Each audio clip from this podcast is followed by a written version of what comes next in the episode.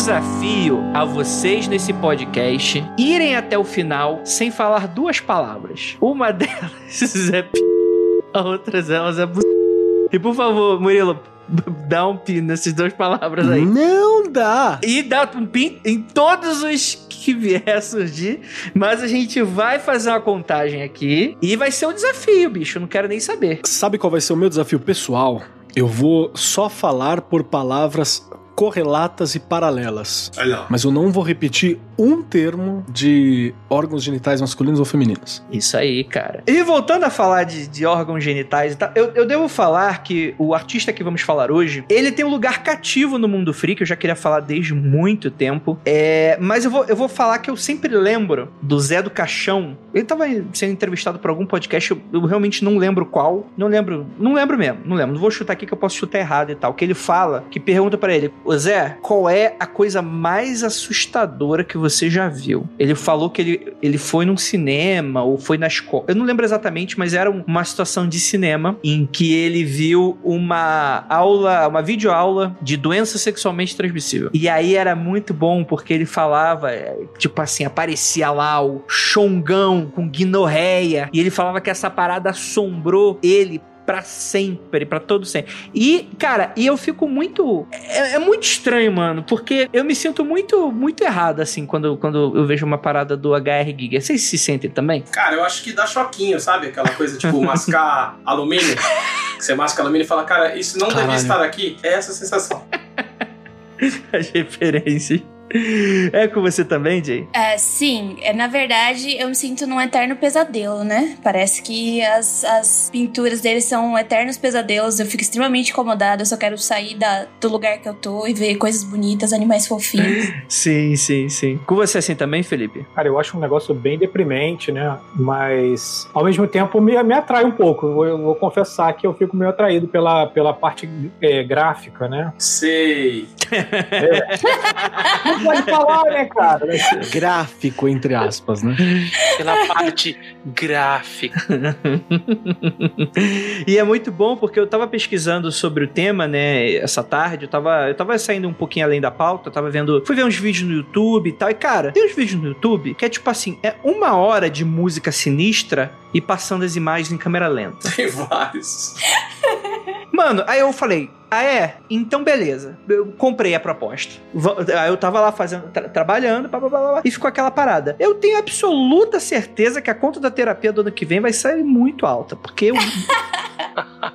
Ah, É, o FBI deve fazer esse negócio aí pra ver quem vai metralhar a escola, quem vai ser a bola da vez, fica assistindo. Deve estar na lista lá, velho. é tipo um vídeo de meditação do Janho, né, cara? Tipo, ao invés de você ficar zen, você fica do, É. do, do capiroto, né? Mas, cara, eu lembro quando eu era adolescente. Quando eu era adolescente, e tipo assim, eu não sabia, eu nu- nunca tinha assistido. Assim, eu, eu conhecia a franquia Alien, se eu não me engano, eu- e eu comecei tudo errado, né? Eu comecei do 4, que é tipo assim, é pra todos os fãs, tipo assim, é o, o a tragédia, né? 4 é o que tem o, o que a Ripley é reencarnada lá? É, é o clone. É do buraquinho. Ah, do buraquinho. É. Eu, eu gosto desse filme, porque foi o primeiro Alien que eu vi também. Então eu Eita. queria- Olha lá, olha lá. Olha o fundo do poço aí. É, que É. nem eu gosto de Batman Forever. Tipo isso, cara. Que eu também Que gosto. tem a ver também. com o tema, porque o Giger fez um Batmóvel que não foi usado. Você sabia disso? É verdade, rapaz. Parece um. Inclusive. Parece um. Não, parece um. Não, parece um quatro. Só, só assim, ó. Então, mano, mas, mas, mas eu lembro quando eu, eu- ia pra fóruns, ou, ou eu via, enfim, né? Aquele jovem hacker adolescente, né? Irk, Mirk, Emule, essas coisas aí doida. Aparecia, às vezes apareciam umas imagens desse cara, né? Eu não sabia que era ligado à franquia Alien, nunca tinha assistido o primeiro, nem o segundo, nem o terceiro. Eu não sabia quem era ele, mas eu ficava, eu ficava olhando, eu falava, cara. Como, como um bom jovem criado no subúrbio carioca, eu falava, cara, eu acho que eu não devia estar vendo essas paradas, mas nossa, eu tô, no, eu tô na internet, eu sou muito hackerman, eu tô aqui chafurdando. Eu sei o que, que é isso, cara. Isso aí é a famosa curiosidade mórbida. O Giger ele trabalha em algumas áreas, assim, né? Todo o trampo dele tá em, em alguns meandros. Um dos principais é a dicotomia entre Thanatos e Eros, né? Entre pulsão de morte, pulsão de, de vida e pulsão de desejo. Esse acho que é o lugar que ele nunca saiu. Todos estamos nele, mas ele assumiu dicotomia e demonstrava isso ali sem problema. E a outra é a curiosidade mórbida. É tipo quando você tá passando nos canais assim, você acha uma porno chanchada brasileira. Você não quer ver aquilo. Mas quando você vê, sei lá, o macaco, né? Passando o macaquinho lá, o cara vestido de macaco fazendo hu, hu, hu, hu, e você fala, meu, que Chim- isso? Ô, cara, é o chumbinho, é? O- Como é que chama? É o chumbinho, né? Que Eu não fazia. faço ideia, cara. Caraca, bicho. Você não manja de porno chanchada, que dó. Espelho de Carne também, que é outro filmaço que na hora que te pega. Teve um que eu passei uma vez no canal Brasil e tinha uma galera trepando com um pedaço de carne, assim, tipo, cortando faca no açougue. E eu fiquei. Tipo, você não, você não fica excitado com aquilo, é impossível você ficar O excitado. Clive com Barker fica. É, mas aí também tem pessoas, pessoas com problemas, né? Eu não tava esperando. Mas você olha assim, você fala, o que que está acontecendo? Tem muito anime que trabalha nessa, nesse âmbito também, tá, gente? Você, o Tacredo, que tá ouvindo a gente aqui, eu tô ligado. Você fala lá, ah, eu quero desligar, eu não consigo. Seus olhos sangrando, assim, a sua culpa cristã dando tapas na sua é, cara. rapaz. Aquela estátua de Jesus da sua mãe que fica crucificado na parede te olhando com culpa e com tristeza e As desprezo. mãos despregaram da estátua de Jesus estão assim também, né? Exato. Ele só não. Ele só, e ele Tapando continua te vendo. Isso é que é o pior. Quando eu coloco. Ele tá lá, fecha os olhos ao Jesus e tá lá se vendo ainda. Droga, né? Tem uma história, do, uma história do Giger, porque essa, esse vilarejo aí onde ele, ele morava era bem católico, né? E ele sempre foi muito interessado por mulheres desde o comecinho, tipo, Percebe-se. Desde sempre. É, Ele era então. compulsivo, daí ele né? fala. é, então, só que. Tanto que ele levou um apelido de Dark Lover, porque ele era. é, ele ia atrás das menininhas, mas daí, no momento que ele ia atrás das meninas, fora que ele era muito, muito tímido, né? Mostravam a imagem de Jesus Cristo pra ele sangrando e que aquilo não podia porque era pecaminoso, e que daí ele ficava com culpa e não queria ir mais atrás. Podemos dizer que ele se vingou muito dessa galera. Opa! Com certeza. Pra toda a humanidade, né? Então, ele vingou acertando todos nós. Com certeza. E, gente, dentro do contraste, dentro dessa dicotomia, como o próprio Keller citou, né? A gente vai mergulhar na mente. Na mente, talvez não, porque é um cara que eu não sei como é que é. Inclusive, tenho- às vezes eu tenho até medo. Eu acho que não é uma boa ideia, não. É, eu tava vendo os documentários e eu tava com medo de chegar numas paradas esquisitas, mas não chegou porque ninguém sabe muito bem como é que é essa história desse cara. Mas a gente vai falar sobre um artista, pintor, artista plástico, criativo, né? Aque- Aqueles nomes que parece que você trabalha na Apple, né? Um criativo, em que você é, é um é, trabalha com todos os âmbitos da arte. Imaginer. Imaginer, essa palavra que eu tava buscando. Ele é o Imaginer da puta que pariu. Ele é o Imaginer do inferno. É isso, ele é o Imaginer do, do capeta, é isso. E obviamente tem um espaço aqui no Mundo Freak, porque a gente vai falar do suíço H. R. Giger, que pra quem não sabe, foi aí o artista, concept artist, né, de, de obras como Alien, né, a Duna do Jodorowsky, capas de banda e por aí vai. Então ele é um cara, ouvinte, que você vai to- to- totalmente estar escutando esse podcast dentro do Google Imagens. Mas toma cuidado de deixar sempre o Safe Search ligado e que você não faça isso no seu trabalho nem na sua escola. E se você tá na escola, esse podcast não é pra você. O Spotify mandou avisar, tá bom? Cara, se tá no Safe Search, então provavelmente não vai aparecer nada, nem a foto dele. é, não vai aparecer nada, né? Então é isso. Vamos falar mais de Giger logo depois dos recadinhos e a gente já volta.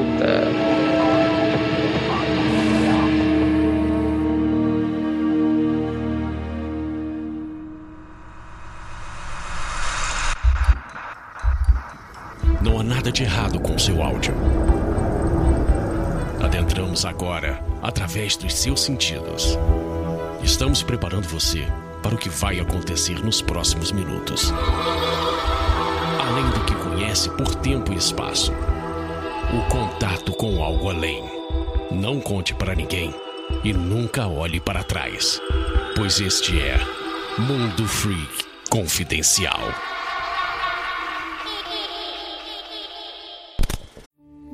We took it all. We brought them to our land. An endless night, ember hot and icy cold. The rage of the earth. We made this curse.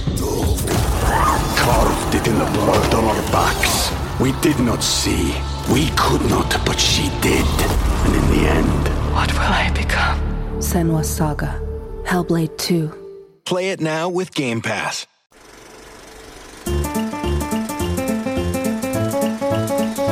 E chegamos aqui agora na área de recadinhos do Mundo Freak Confidencial. Esse que é o seu podcast do coração. Esse que fez você assinar aí o Spotify. Esse que você, que tá aí, a pessoa que te convidou e tá por fora, a pessoa que não, não conhece, mas que você ajuda, não escuta o Mundo Freak há algum tempo. Dê um toque nessa pessoa, deu no ombro, eu falei, ei, ei, ei, ei, ei, ei, você aí, você tá sabendo que o Mundo Freak Confidencial agora é exclusivo do Spotify? É isso mesmo, cara. Com o Spotify, você vai ter aí um catálogo maravilhoso de podcasts. Todos os podcasts estão no Spotify e tem um plus, né? Que tem vários podcasts que são exclusivos. E é claro que o Spotify também não é uma ferramenta que deixa a desejar. Você consegue, enfim, acelerar episódio, você consegue assinar o projeto que você gosta, você consegue baixar e escutar aonde você quiser, mesmo sem internet depois. Então, assim, gente, não perde em nada a qualquer outro agregador. E falando sobre Spotify ou notícias legais, a gente vai ter uma live agora do Mundo Freak no dia 18 de dezembro, uma sexta-feira, às 8 horas, no canal do Mundo Freak no YouTube. Não podcast, tá bom, gente? É uma conversa que a gente quer ter com vocês, que a gente quer conversar além do podcast, né? A gente quer é, bater um papo, ver os ensejos, as demandas, conversar um pouquinho, dar umas risadas, dar uma choradinha, porque esse ano também não foi fácil. Mas a gente quer ter um pouco desse contato com você, além do podcast, né? Além dessa coisa meio mecânica que a gente tá aqui falando pro vazio, né? Que a gente tá aqui encarando o computador, né? Que, enfim, né? Às vezes com a câmerazinha um pro outro e tal, mas a gente quer ter um contato um pouco mais direto com vocês. Dê um alô lá no nosso canal, no, no Mundo Freak, que a gente vai fazer essa live. Não é um conteúdo que a gente vai apresentar e tal, é de verdade, é uma conversa que vai estar tá eu, vai estar tá Ira, vai estar tá Keller, vai estar tá Ju, vai estar tá Rafael, vai estar tá Lucas, enfim, vai estar um monte de gente legal da equipe Mundo Freak. Vai ser um bate-papo legal e a gente vai poder responder perguntas de vocês e conversar como é que foi o ano pra gente, ver como é que foi o ano pra vocês e por aí vai. Então aproveita, marca na agenda dia 18 de dezembro, ou seja, sexta-feira que vem, sem ser essa agora próximo da data de lançamento, a próxima, às 20 horas, ou seja, 8 horas, horário de Brasília, no canal do Mundo Freak no YouTube. Vai estar o link aí que eu vou pedir pra Nandinha colocar para vocês, beleza? Olá, eu sou Rafael Jacaúna, o believer oficial do Mundo Freak. Estou aqui para lhe convidar, fazer uma proposta. Que tal você conhecer uma nova plataforma, uma plataforma de streamer, para jogar um RPG com a gente lá no meu canal na Twitch, Jaca Freak. É bem fácil lembrar, Jaca como do Freak, Jaca Freak. Se você ainda não conhece, não fique de preconceito, não acho que é uma plataforma só de jovens, é de todos e todas. Estamos lá jogando vários joguinhos aleatórios e principalmente RPG às quartas, sábados e domingos. Quarta-feira jogamos Tormenta 20, aquele estilão bem D&D, bem caverna, exploração, mundo fantástico. Sábados Vampiro a Máscara e domingo, sempre um jogo one shot diferente, com grupos diferentes em cada jogo. Então, à noite, entre 7 e meia e 8 horas, começamos as lives. Apareça e pare de preconceito, porque a Twitch não é o demônio!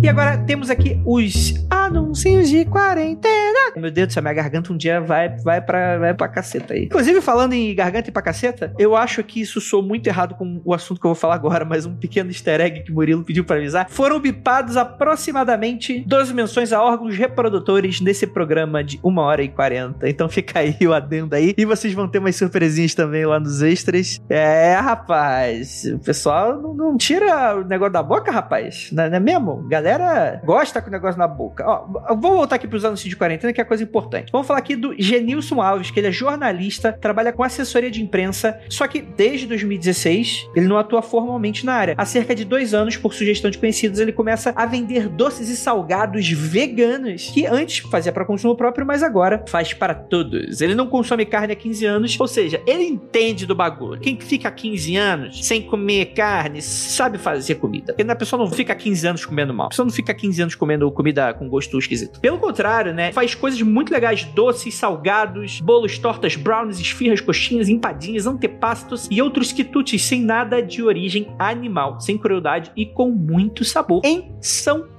Paulo. E Genilson, poxa, muito bacana. Assim, eu gosto muito de torta de limão. Então é isso. Só gostaria que você soubesse, porque não tô sugerindo nada, mas assim, caso os ouvintes também se interessem, aí eu gosto muito de torta de limão, mas esfirra também gosto, esfirra de queijo gostoso também. Mas, mas torta de limão é um negócio bacana.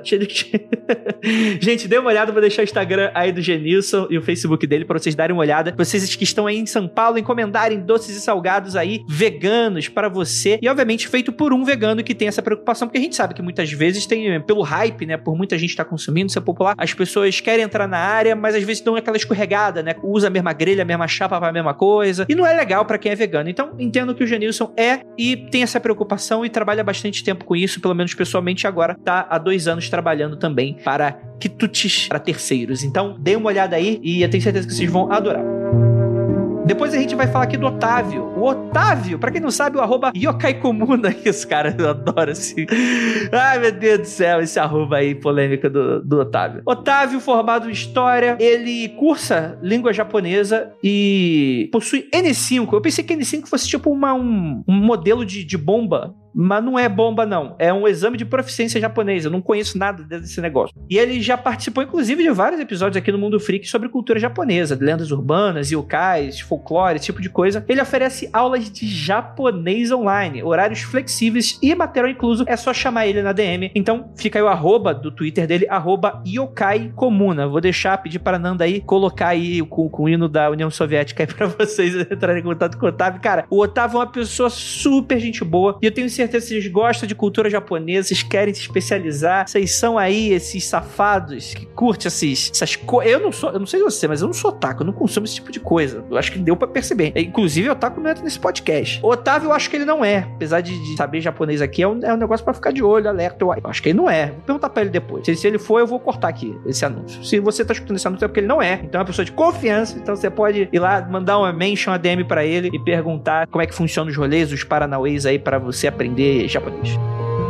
Temos aqui também o Yuri Fabris, que eu vou deixar o arroba do Instagram dele, Yuri Bastos Arts, com S no final, Arts. Ele é um artista digital de 34 anos, formado em artes visuais pela UDESC Estadual de Santa Catarina. Ele é apaixonado por literatura, games, quadrinhos, arte digital, caricaturas, embora ele fale que não esteja no portfólio dele, capas de livros, tirinhas ilustrações focadas em personagens no geral. Dê uma olhada que eu achei a arte do Yuri muito bacana. Então, para você que tá querendo arte digital, dá uma turbinada aí no seu perfil, no, na capa do teu livro, no, no teu quadrinho, dá um chega ali no Yuri, que eu tenho certeza que ele vai adorar falar contigo. Dá uma olhada aí no Instagram dele. Então é isso, gente. Bora lá vestir a nossa. Nosso, nossa. Meu Deus do céu, não vamos vestir nada, gente. Eu quero distância do que a gente vai falar aqui hoje, mas eu tenho absoluta certeza que esse podcast pode ser até um pouco traumatizante, mas vai ser demais aí para vocês, que eu tenho certeza que se você já assistiu algum Alien na vida e já entrou em contato com a arte desse cara pelo menos uma vez na sua vida, e você vai conhecer mais sobre a história desse cara logo agora no nosso Mundo Freak Confidencial. Então, bora lá.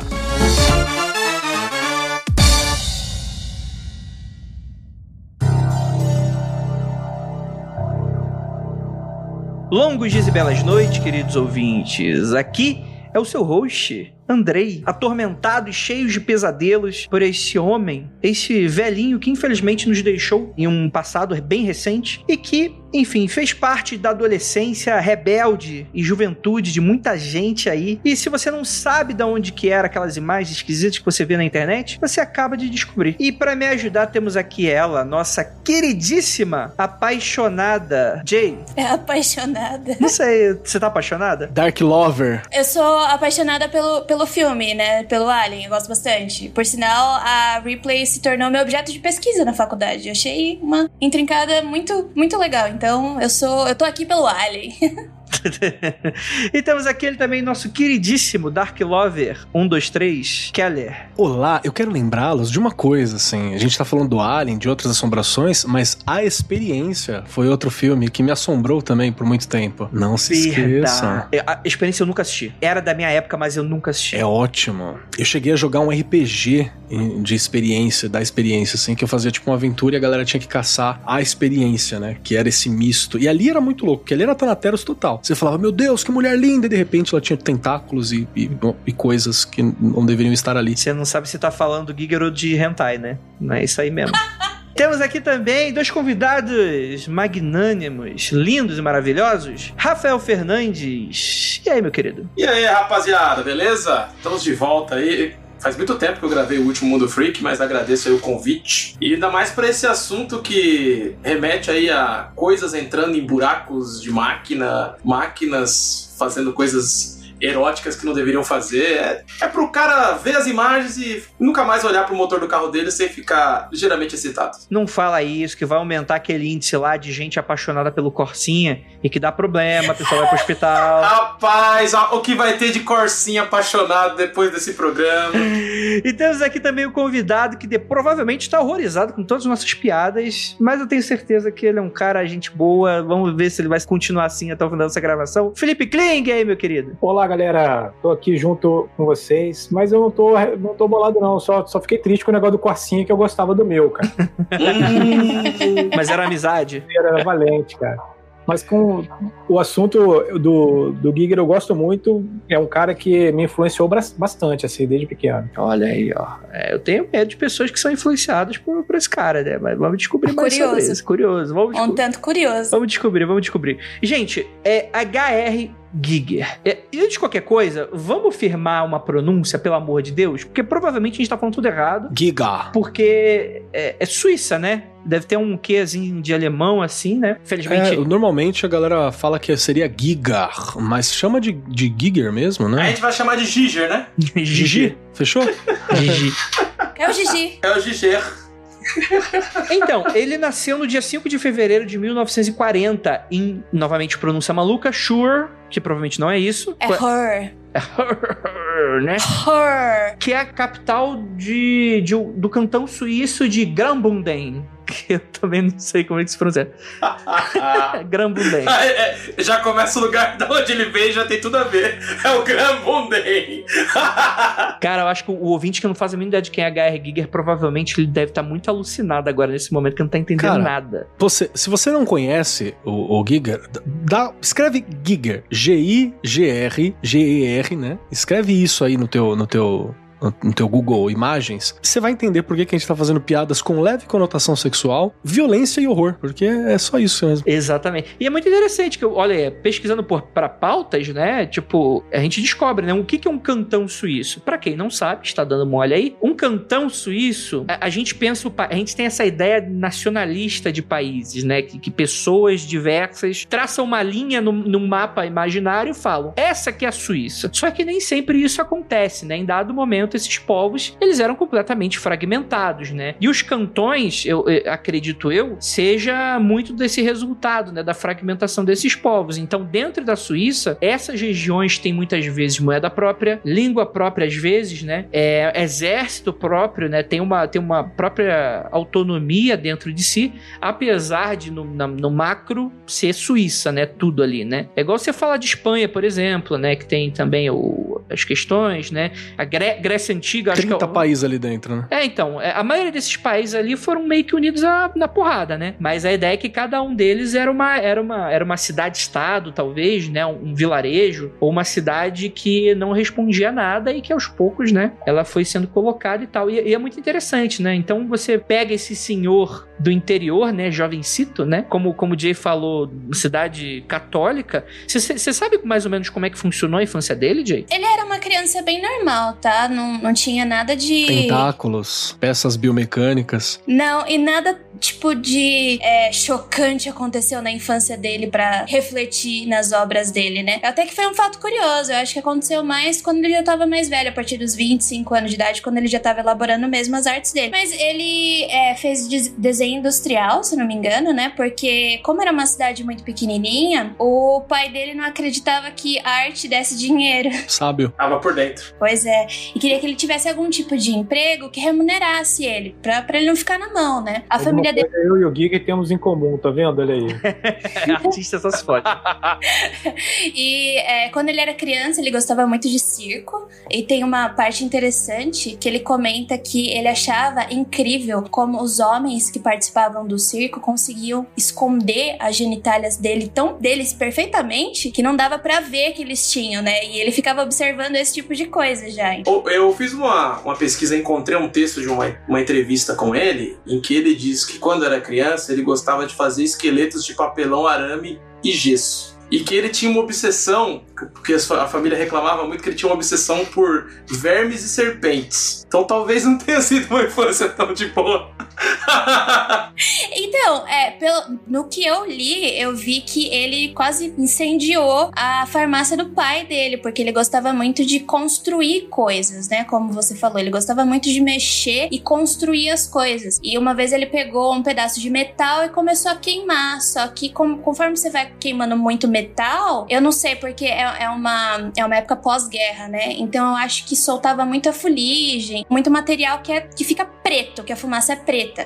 E ele começou a queimar tanto, a queimar tanto, que a, a, ele tava fazendo isso na parte de cima da farmácia, né? Que a fumaça foi descendo e incrustando tudo de pó preto. E o pai dele achou que tava pegando fogo. Daí chamou polícia, chamou um monte de gente. Quando viu que era só o filho queimando as coisas para poder construir, ele ficou pé da vida. Esse é um alerta de que o menino precisa de hobbies e espaço, né? Esse pra um pai deveria ser um alerta. E se seu filho tá queimando uma coisa estranha na sua casa, verifica se é fumo ou se é metal. Então, Rafael, agora que você tava falando, me lembrou também de outra, outra história que eu ouvi dele, que foi quando ele tinha 8 anos. Ele foi fazer uma palestrinha na escola dele, né? E ele podia fazer com o tema que ele quisesse. E o tema que ele escolheu foi revólveres, porque ele era obcecado por É- essa é a infância normal do, normal do rapaz.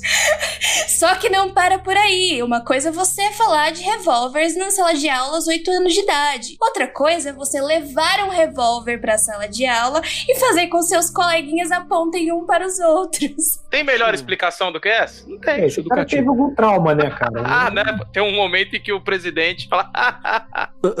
Você me lembrou de mais um, um detalhe que eu acho que é importante também, né? Você tinha falado um pouquinho antes na abertura sobre o fato da relação dele com a imagem de Cristo, né? E realmente, cada vez que ele dava uma mancada, ou ia atrás das menininhas, ou dava alguma coisa errada, que tinha um código de, de conduta muito sério dentro do colégio dele, o padre, bispo, né, a pessoa que estava à frente, pegava na mão do cara e falava assim: Ó, vou te levar até a sala. A sala era uma capela onde você tinha a- uma, uma estátua bem real de Cristo, tudo esculhambado, porque é assim, né? Jesus tudo, tudo arrebentado, né? o- sangrando, bem machucado, dilacerado, aquelas bem visuais que era muito comum antigamente, hoje a gente tá diminuindo, né? Hoje algumas igrejas têm ainda guardado, mas às vezes não é tão visível, às vezes tá num lugar específico, que era bem, bem, bem machucado mesmo, sangrando, e aquele corpo mega escultural. Né, porque Jesus é sempre desenhado magro, musculoso, Bombado. é, bombadinho. E ele ficava olhando aquilo e, e- e- e o padre ainda metia, mexia na, na culpa, né? Falava assim: olha, tá vendo esses machucados em Jesus? É porque você peca. Se você não pecasse, Jesus não estaria sofrendo desse jeito. Cada vez que você peca, cada punhetinha que você toca, Rapaz. cada menininha que você vai atrás, Jesus se machuca. Aí ele ficava olhando aquilo, e aí tem uma coisa que eu acho que é importante pra falar também. Ele vai desenvolver uma parada com sexo que é muito forte, né? Não com a prática do sexo necessariamente, mas com, a, com o erotismo, né? Ele se masturbava constantemente, assim. Tem história dele se masturbando em sala na adolescência. Ele ficava num canto descabelando palhaço. É isso que ele fazia. E aí, é, esfolando periquito, depelando sabiá, todas essas coisas. E aí, além dessa proposta toda que ele tava fazendo, isso vai ter uma relação muito séria com culpa. Isso vai dar uma relação muito séria com prazer. Isso vai ficar muito fechado nele e a atração dele era, é, até onde se sabe, por mulheres, né? Ele era, era heterossexual nesse ponto, mas ele tinha uma paixão estética muito forte, talvez até erótica, pela representação do corpo masculino também. Uhum. E aí, pensa na cabeça do cara que sente que isso se desenvolveu por causa do contato com a estátua de Jesus na infância, que foi aquele corpo masculino escultural que foi o que ele tinha acesso. Então, assim, é, é uma receita de Pra dar errado. terapeutas ajudariam. Se eu tivesse conhecido ele, as obras completas tinham um volume a mais, né? Exa tinha uma com o nome dele, inclusive. E aí tem mais um detalhe. Na adolescência, ele começa a ler Freud. Pra caramba. Aí, bicho, pode ser até pornografia, mas Freud não vai deixar o jovem em paz, mano. Freud é Freud. e assim, pulando pra, pra juventude dele, né? Ele vai fazer uma faculdade na escola de arte, né? Na década de 70 e, enfim, mas já desde 64 ele começa a produzir suas obras de arte, né? Composta principalmente por desenhos, a tinta e pintura a óleo. Eu não tive contato com essas primeiras obras dele. Eu imagino que talvez seja algo um pouco mais rebuscado, um pouco mais clássico, e depois que ele vai pra loucura. Ou não?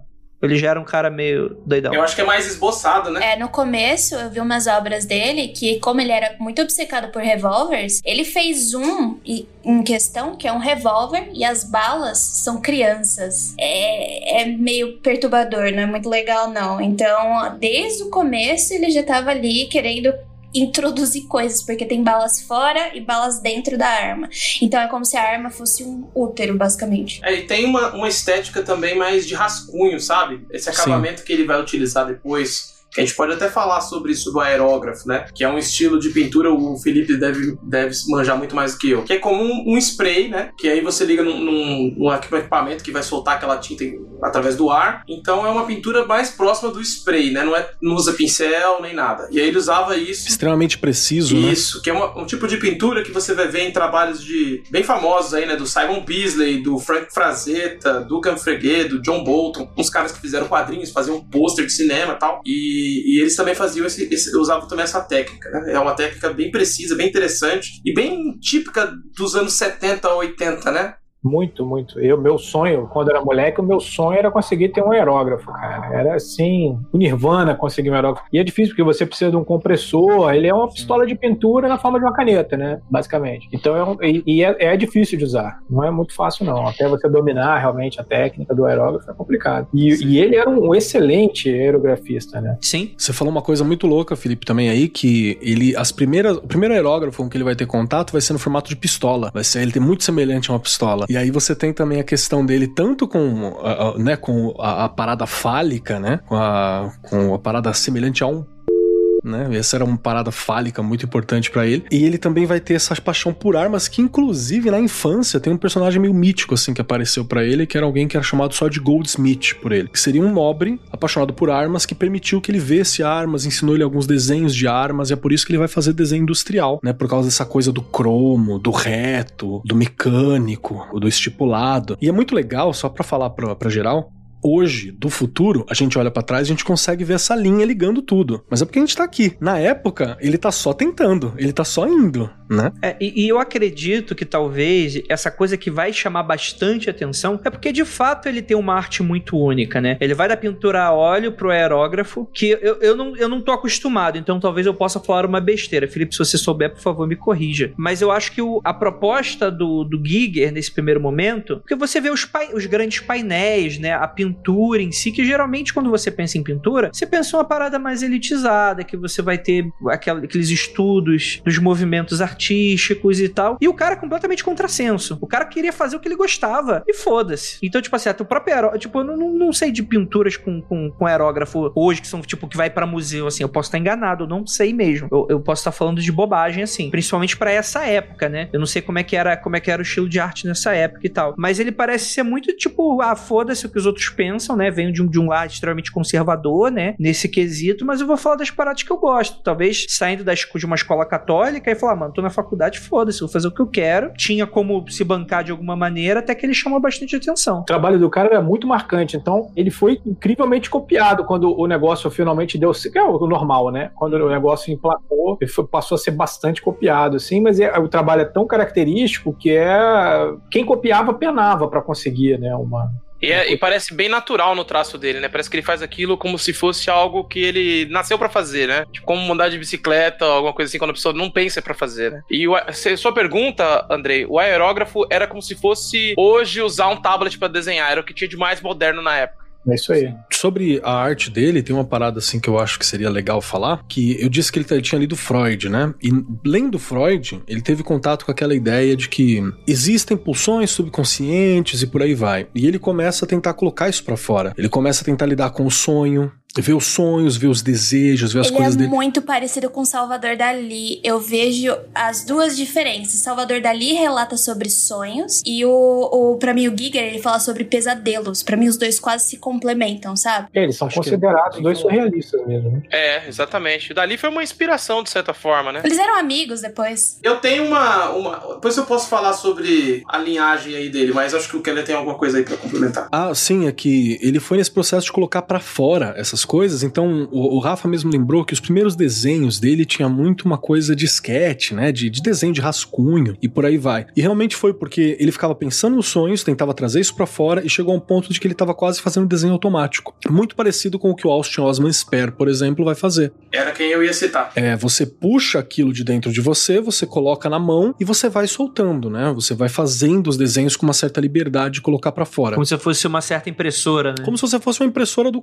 do- do astral. Da casa do caralho. Não necessariamente. É como se você tivesse, por exemplo, você, há muitas pessoas quando estão em transe ou canalizando alguma coisa, elas verbalizam, né? Ou batucam, ou fazem um tipo de dança rítmica. E esse cara faz através de desenho. Né? Mas o que, eu, o que eu estava lendo é que o, a diferença entre o Spare e, por exemplo, a Rosalind Norton, que também é lá da, da, de Sydney, lá da Austrália, que também fazia Automatic Drawing. Mas eles vinham da magia. Tipo, a base deles eram trabalhos mágicos e eles estavam em busca da, da psiconáutica ali através da arte. Então, é, eles têm um trabalho espiritual que vai pra arte. No caso do Giger, ele tem um trabalho artístico que levou ele pra arte. Ele foi trabalhando tanto esse contexto de, de, de, de desenhar usando sonhos, utilizando outros níveis de consciência, que ele acabou esbarrando e caçando essas coisas de arte. Então ele fez o caminho contrário, né? Tanto que você vê pouca coisa dele comentando mesmo magia, né? Ele tem esses elementos no trabalho dele, mas ele, ele é muito prático, não é tão teórico. Não sei se eu tô me fazendo entender. É tipo a senhorinha que lê tarô com Spellfire na, na, na, no viaduto do chá, sabe? Tipo, ela tem o contexto, ela usou aquele conhecimento dela, mas o, o, o contexto contexto de, ah, isso aqui veio da onde, da onde não importa. Ela sabe usar e é isso. Mas o próprio Giger fala que ele não tem correlação nenhuma com a magia, né? Ele fala que ele se interessa, ele gosta da utilização dos símbolos, ele estuda para isso, ele acha interessante, mas é a partir do contexto dele que ele vai trazendo esse tipo de coisa, e não de um estudo. Eu acho que é vocês trazendo agora a parte da magia, da qual eu não sabia direito, faz pensar que para mim é literalmente como o Rafael falou, o processo inverso, né? Ele traz o que já é dele com conceitos do que já existia no caso. Ele tem uma pintura que se chama A Crowley, né? Que é uma homenagem ao Aleister Crowley. Ele cita o, o Crowley como uma de suas leituras, mas diz: olha, eu nunca pratiquei os ritos, eu me interesso pelo conteúdo e tal, né? E ele faz uma pintura em que ele reúne uma série de coisas do universo do Crowley ou do que ele acredita ser o universo do Crowley e forma ali um, um painel, inclusive inspirado em dormitórios da Segunda Guerra Mundial de campo de concentração. Uma parada muito louca você olha e fala, cara, que quadro complexo. Dá, dá pra gastar uma vida pesquisando aquele quadro, né? Esse símbolo aqui é não sei o que do, do, do, budismo, aquilo lá é não sei o que, não sei da onde. Mas um comentário que eu encontrei em vários textos sobre ele e magia na internet é que ele praticava um tipo de magia espontânea. Não necessariamente ele tinha decidido que ia fazer um rito, mas muito do seu trabalho envolvia transe, envolvia uma percepção de mundo, um, um ver coisas que as pessoas não veem. Então, aí de certa forma ele tá fazendo magia ele tinha um conhecimento muito profundo também de alquimia teórico, assim, por ler essas coisas. Mas o processo dele era diferente. Não é quando, por exemplo, eu vou pegar um livro, vou pegar, sei lá, o Mágica Visual da Penumbra e eu vou praticar esta técnica de desenho automático. Não é isso. Ele lia aquilo, deixava aquilo cozinhando na cabeça dele para dentro, deixava aquilo cozinhando ali dentro, naquela panela, e ele vivendo, e aquilo se somava aos pesadelos, medos, anseios, desejos, terrores, tudo. Ele não fazia distinção, não há, não há, não há distinção entre, entre o que é prazeroso e o que é dolorido, né? As fotos, os desenhos dele, ele, ele evoca isso muito bem, e aí ele colocava isso para fora em desenho automático. E é muito louco que assim, não há há sketches, lógico, há rascunhos e por aí vai, mas a maioria dos quadros ele começava fazendo as linhas soltas, ele começava rascunhando e ele ia desenhando sempre por cima. Então você ia construindo os quadros também num processo muito semelhante ao desenho automático. Às vezes não era o quadro inteiro em desenho automático, ele tinha uma ideia pré-concebida do que ele ia fazer naquele quadro, mas diversos elementos dele era feito assim. E tinha um detalhe, ele era muito rápido no desenho e ele fazia o possível para completar um quadro numa sentada. Então era um transe, um processo, um quadro. Essa era a ideia. Não era uma coisa de dias, né? E ele usava os objetos, né? Ele pegava uns objetos para usar de padrão, né? Pra ele fazer stencil. E com isso ele conseguia acelerar o processo de pintura dele. Eu vi um, uns vídeos dele pintando com. Ah, cara, coisa de, de, de ferramenta, de pedaço de osso, sei lá o que. Ele metia a tinta em cima e ia fazendo um stencil com isso e, e completando, né? Então é muito louca essa ideia dele sentar e que cada quadro era uma experiência. E me disse que ele abandonava as coisas quando elas não terminavam numa sentada, né? Falei, ah, deixa pra lá, já era. Sair do trânsito, né? Vamos dizer assim. O Rafael comentou sobre, é, em alguns quadros, ele fazer referência a campos de concentração, né? Tem uma história dele que eu li que ele disse que, obviamente, ele tinha muitos pesadelos, ele tinha visto algumas coisas que ele ficava com muito medo, mas ele disse que nunca tinha visto. Um, um colega dele da faculdade mostrou para ele uma imagem de um coronel, chefe, não sei, chinês sendo torturado pelos alemãos na Segunda Guerra Mundial. E aquilo, para ele, foi tão chocante, tão chocante que ele foi para casa e ele ficou aterrorizado com aquela imagem. Ele dormiu e no dia seguinte começou a só pesquisar sobre isso, porque ele acabou incorporando no trabalho dele. Então, ele pegava muitas coisas que ele tinha medo, ele deixava aquilo lá dentro dele para ver o que, que acontecia e depois colocava para fora. Acho que foi o Sérgio Goldwyn que falou isso com ele, né? Que era aquele mentor amigo que, inclusive, comentou com ele de usar. Ele tinha várias referências de horror, né? Lovecraft, Drácula. E esse amigo Sérgio falou pra ele: olha, por que você não bota o nome do seu primeiro artbook de Necronômico? Já que você tá reunindo uma série de obras macabras aí, que tem uma, uma evocação, né? Evocação. Eu nunca me lembro, só quando eu tô trabalhando que eu lembro, mas pra falar, é evocação. Né? Evocando aí todas essas criaturas e tal. Então tem, tem. Provavelmente é esse amigo que tava mostrando pra ele, né? Esse material de tortura. Que, que amigo legal, eu acho que ia ficar um pouco bolada. Aquele amigo ali, caraca, rapaz, parecia um acidente de carro aqui no WhatsApp, vem cá ver. É, você tem, tem sempre um amigo pilha errada que faz essas paradas contigo. Sempre tem. Urubuzão, urubuzão. É que vocês nunca leram um roteiro meu, galera. Meu roteiro expõe o artista algumas coisas, tanto quanto. Teve um que eu mandei foto de carne podre, de comida que estragou, de animais mortos, de órgãos expostos, que tipo de osso quebrava quando caía de um prédio e etc. Saudável, hein? Que bonito. Patrocinou o pesadelo do cara, né? Ficou bom pra caralho. Cara, eu acho que ele. O Giger, eu, eu fico intrigado é o seguinte: que ele só tinha roupa preta, né? Que eu nunca vi o Giger com nenhuma roupa que não fosse roupa preta. Eu acho que eu tenho uma explicação pra isso. Eu não sei se eu tô certo, mas eu, foi o que me veio na cabeça quando eu vi a história. Ele namorou uma modelo chamada. Lee Tobler. Ali Tobler. Isso, ela. E ela era uma pessoa intensa que se matou aos 27 anos de idade. E eles viviam juntos numa casa, né? E a partir. Ela, ele fazia muitas pinturas dela e ela. Bom, ele mesmo disse que ele não conseguiu ajudá-la com o que ela tava passando com a arte dele. Então, às vezes, ela entrava em, em períodos que ela não gostava. Acho que tem até um quadro que ele fez dela que ela fez um. cortou e fez um X no meio do quadro dele. Só que era um quadro muito bom e depois conseguiram convencer ele de remendar o quadro e dá pra ver mais ou menos debaixo do queixo dela que tá representado o corte, né? Eu ouvi, a história é a seguinte, de que quando ela se matou, ele pintou todas as paredes do apartamento de preto, começou a usar preto e nunca mais saiu desse apartamento que eles mora moraram juntos desde o fim, até o fim da vida dele. Então ele ficou meio que no luto, né? No luto. Então, pra mim, isso aconteceu quando ele tinha 25 anos de idade. E ele tava ali já quase no. começando a surgir, começando a ir pro auge dele. É, 75 ele lança o Necronômico em 77, 75, acho que depende da edição. Eu acho que pra mim é o marco do Giger pra ele se firmar como artista plástico que ele foi até o fim da vida. Ela, ela tá em várias imagens, né? Ela é aquela medusa, ela tá em várias imagens de mulher na obra dele, ela tá representada. Uma parte do. Muito do corpo do, do Xinomorfo, por exemplo, que o primeiro desenho do Xinomorfo ele é meio feminino, né? E várias outras, outras formas do corpo, teoricamente, são o corpo da Lee. A Lee Tobler, ele era. Ela. Primeiro que ela era putanheira igual ele. Começa Sim. por aí, né? Os dois adoravam. Ih, rapaz, ali o bagulho esquentava. A chulapa ali batia forte. Era, essa era a parada. Os dois gostavam muito do negócio. E, e para ele foi muito bom poder ter alguém que ajudava ele a extravasar todas as necessidades sexuais e sensuais que ele tinha. Porque também não era só sexo de fazer sexo, eu precisava admirar o sexo, eu queria ver o sexo. E aquilo tava sempre ali em cima dele. E é na morte dela, depois da morte dela, que ele se aproxima ainda mais de símbolos ocultos e você tem a fase mais trevosa dele. Que é onde você tem caveiras, demônios, vários equipamentos e várias outras coisas, sempre ou fundamentadas ou correlacionadas não só com a morte, mas com a, a treva em geral. Tem um bafomé famoso dele, Lindíssimo. né, que é um diabão, É a lindíssimo. capa assim. do Necronomicon, É né? a capa do É. Necronomicon, que tem um pentagrama pra cima, outro pra baixo e, e também as polaridades e tal. Exato, que é dessa época também. Eu, particularmente, como quem vê a arte, quando eu vejo as primeiras artes do, do Giger, eu vejo muito mais representativo.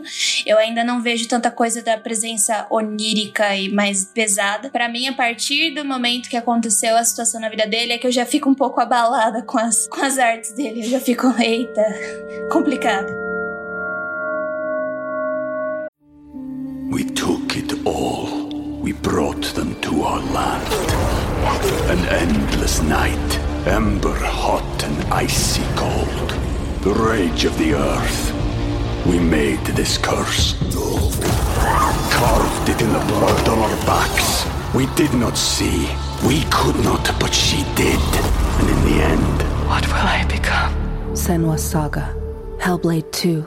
Play it now with Game Pass.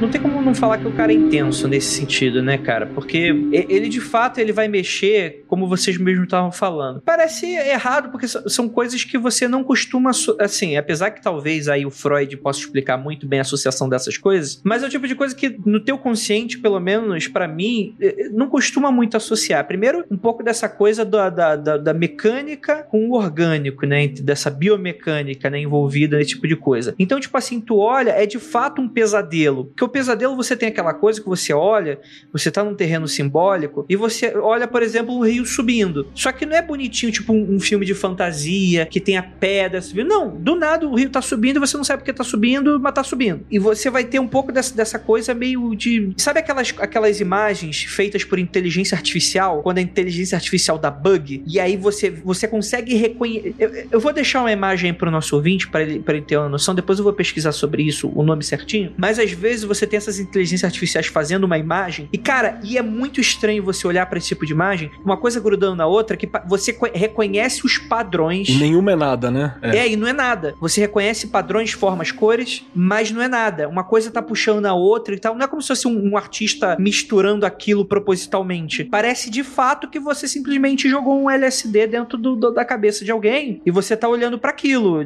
de uma maneira, né? Com relação a essa questão dos sonhos, o, o Gig ele deu uma entrevista em 78 que ele falou que ele tinha, é, antes, né, na juventude, ele tinha um livro dos sonhos. Então, é, ele acontecia com ele dele ter pesadelos recorrentes, assim, e, e muito traumáticos. E ele descobriu um processo em que ele desenhando aqueles pesadelos, ele, os sonhos paravam, entendeu? Iam embora. Então, ele, inclusive, diz que era uma espécie de autopsiquiatria que ele fez. É, ele exorcizava, né? Muito é, ele exorcizava desenhando, entendeu? Sim. Resolve mesmo? Vou fazer. Bom, não sei. Ó, tem um tempo que eu não tenho Essa, sonho recorrente. Essas entidades costumam gostar de ser materializadas. Ah, não! Só queria dar um toque.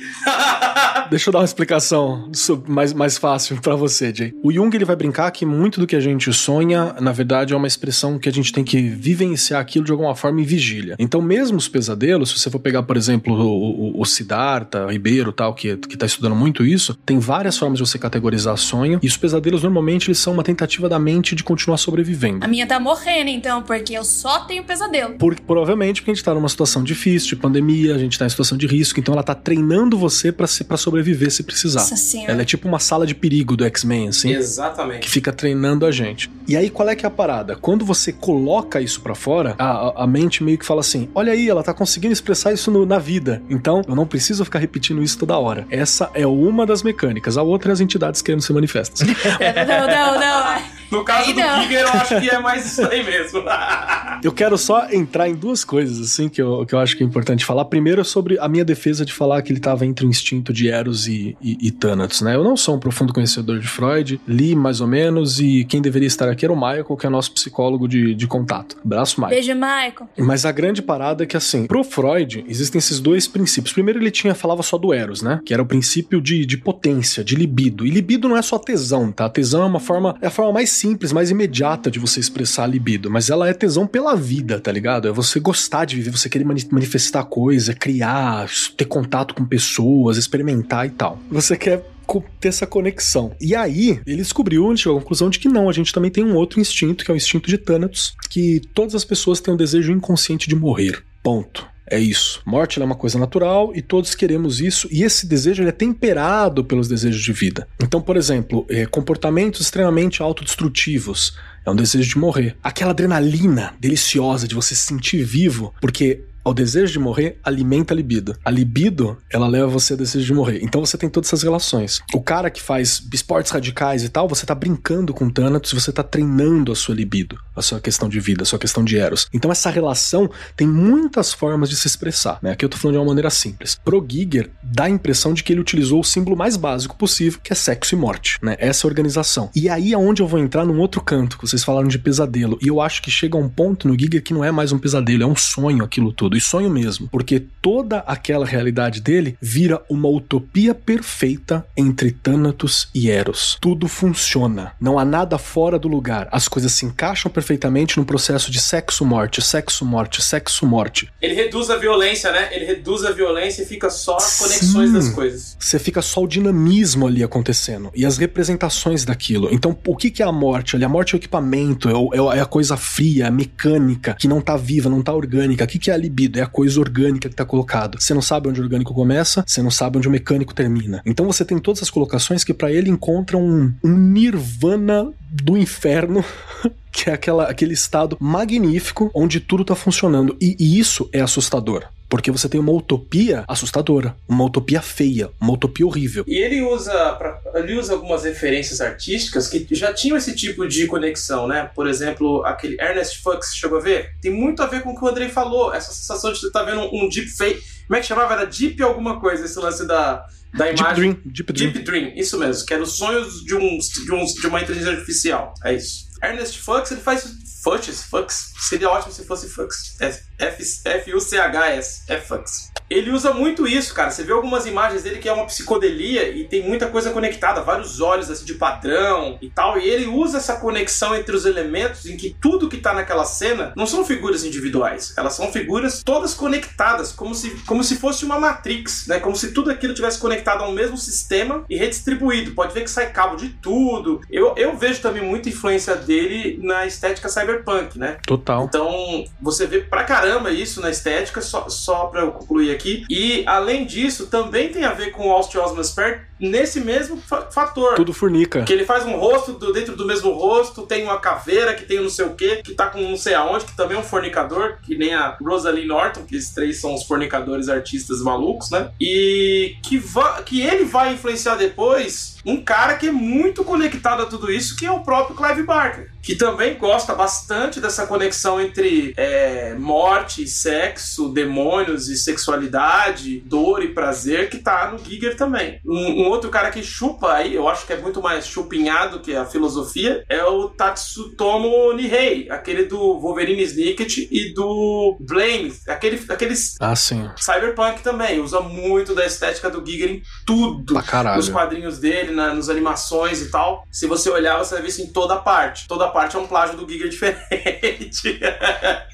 Mas é isso. Então você tem essa. Concordo plenamente com o Keller, tô só dando um, um- um ponto a mais. Esse conceito que vai formar o que é o biomecânico da obra dele, né? Que ele, ele para de explicar e simplesmente joga essa palavra-chave e dane-se, né? Que ele é, ele é, vamos dizer assim, um surrealista biomecânico. É, é isso. Que ele começa a entender que a morte, a vida e o sexo são a mesma coisa. Eu ia citar também o Gibson, né? Do Neuromancer. É, cita o, o Giger Esse em. lindo. É, ele é maravilhoso. Cita ele em Neuromancer e tem mais um livro dele que ele fala sobre obras gigeranas. Eu acho que é assim que deve ser a tradução. Muito bom, muito bom. E, e- e puxando um pouquinho pra, de volta para esse lado, desse lado onírico, né? Que a gente nunca saiu. Mas é interessante que isso que. E eu, eu lembro muito. Da, cara, eu, assim, hoje em dia. Porque hoje em dia a, a gente já passou por muita coisa. Né?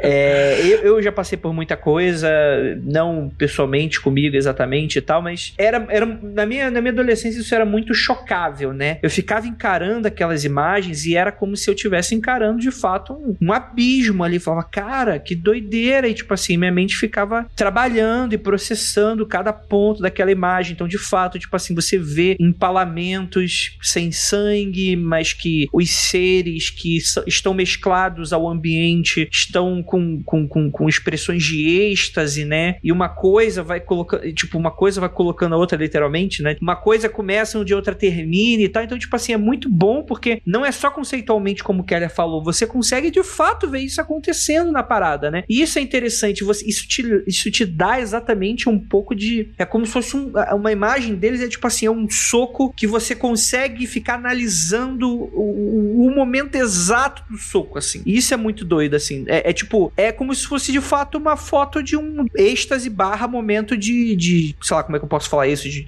de maldade, de ferimento, de- de- de Uma petite morte. É o, o- o- é o a gnose, é o gozão, é o gozar do, do, do, do francês, né? Petite morte. É isso. Mas eu não, eu não me atraio por esse tipo de imagem, não. Só pra deixar bem claro pro, pro, pra quem ficou perguntando aí. Se você é um ser humano, é praticamente impossível que você não tenha algum tipo de relação com isso, porque aquilo foi feito pra causar efeito no ser humano. Pra gente realmente deu uma cansada, né? Porque a gente depois de Matrix, depois de, porra, de tanta coisa batida, então não é que não é que deixa de ter efeito, é que a gente já foi exposto a outras ferramentas, a outras coisas e aquilo para de ter esse esse intenso pra gente. normalizou, né? Normalizou pra nós. É, ele fica comum. Mas tá lá, tá lá. Total, total. E, cara, eu sou muito apaixonado, principalmente por esses painéis que, tipo assim, de fundo infinito, que tu não sabe onde termina. E eu, eu lembro claramente, eu- isso, isso é muito. Muito forte na minha memória, de eu lembrar, tipo, imaginar, cara, qual é o contexto de. Porque eu, tipo assim, sem entender exatamente o que, que é, procurar o, o que, que é isso? É uma nave? É uma, é uma fábrica? É, É uma é o, o- o- não, isso aí fica claro, né? Mas qual com tipo, porque eu acho que no, no- quando você é jovem, você É não um- Pra você não é o suficiente só ser a expressão da coisa, você tenta buscar a literalidade da coisa e tal. E aí eu acho que é onde que às vezes é, é quando o Giger falha, mas não é exatamente o que ele falha, é quando adaptam errado, na minha opinião.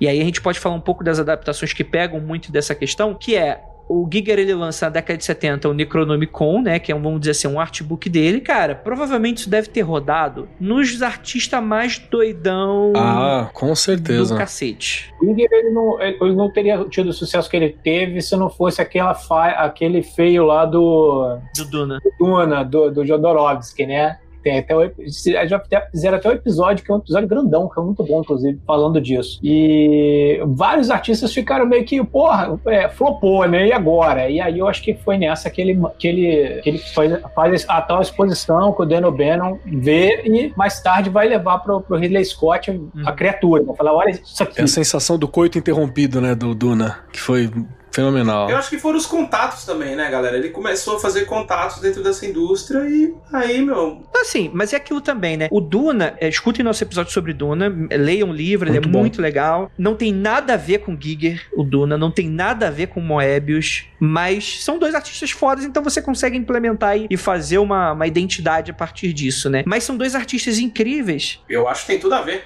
É é que sabe por que eu acho que não tem nada a ver, o, o- o Rafa? É porque, tipo assim, o Jodorowsky ele é um lunático, né? Então o Jodorowsky ele faz a parada colar. Já tem tudo a ver, então, pronto. É, então. É porque eu, eu acho que se você ver os sketches que o, que o, o Giger fez, cara, tem muito a ver. Os vermes tem a ver com o Giger, a, a própria base lá, aquela nave lá também tem a ver com o Giger. E o, e o Moebius tem a estética toda parecida também, né? Mas aí sou eu sendo nerd dos dois aí chorando seu comentário. É, porque, tipo assim, as, descri as descrições não, não me levaram a- aí nesse aspecto. Eu só tive contato com esse arte, com essas artes do, de concept do Duna depois. E pra mim é, tipo assim, é muito interpretação do Giger de Duna, não Duna. Sacou? Na, na minha cabeça. E isso é interessante. Deixa eu só falar um pouquinho sobre isso, só pra explicar, caso o ouvinte não tenha escutado nosso episódio sobre Duna. Só rapidamente, né? Você tem o Jodorowsky, ele faz a Montanha Sagrada. Jodorowsky, ele é espanhol, né? Ele, ele é... ele Chileno, é chileno. chileno. Chileno, Chileno. isso. É um país latino que fala espanhol. É, é isso aí. Tá Todo esse grande, né? Esse grande. é, é, pequeno bairro chamado. Inclusive, abraço pro Chile, abraço pro Chile, é o que tá pegando fogo, abraço pro Caio San, que tá lá no Chile. É isso aí. É, abraço pros chilenos. E, cara, é, é, perdão aí, eu, não, eu realmente eu achava que ele era espanhol, porque, enfim, né? É inclusive uma grande inveja, né? Porque por a gente falar português de Portugal, a gente perde muito contato com esses países super bacanas aí. E trabalhos, né? E conexões, né? Eu, eu queria muito aprender espanhol e começar a conversar com essa galera. Mas, mas é interessante porque ele chama atenção, chega um francês que agora eu esqueci o nome, um produtor, ele chega e fala: pô, cara, Jo- Jodorowsky, tu é gênio, vamos te mandar pra fazer filme Hollywood. Pede o que você quiser. E tu nunca fala isso, principalmente pro Jodorowsky. O Jodorowsky, ele é louquinho da cabeça, tadinho. nunca, nunca, nunca, nunca faça Se isso. tem, se tem um cara com síndrome de Messias e grandiosidade, assim, é o Jodorowsky, É cara. Rapaz, velho, ele não, não... O roteiro não Excelente, acreditava, né? Que era o roteiro era gigantesco, era tipo a lista telefônica a parada do Duna. Não, era nove, era nove horas, nove, dez horas de filme. Num, num- Sim, e, e o Jodorowsky ele ainda é surtado ao ponto de que, de que ele não é um cara que. cara, já li bastante coisa do Jodorowsky. Se vocês tiverem a chance, dá uma olhada com todos os problemas da vida dele. Ainda é um cara interessante pra você ver algumas coisas. Que ele é surtado no nível que o cara chega pra ele e fala assim: Não dá esse roteiro? Não dá! Não vai dar! Ele fala assim: Não, não, relaxa.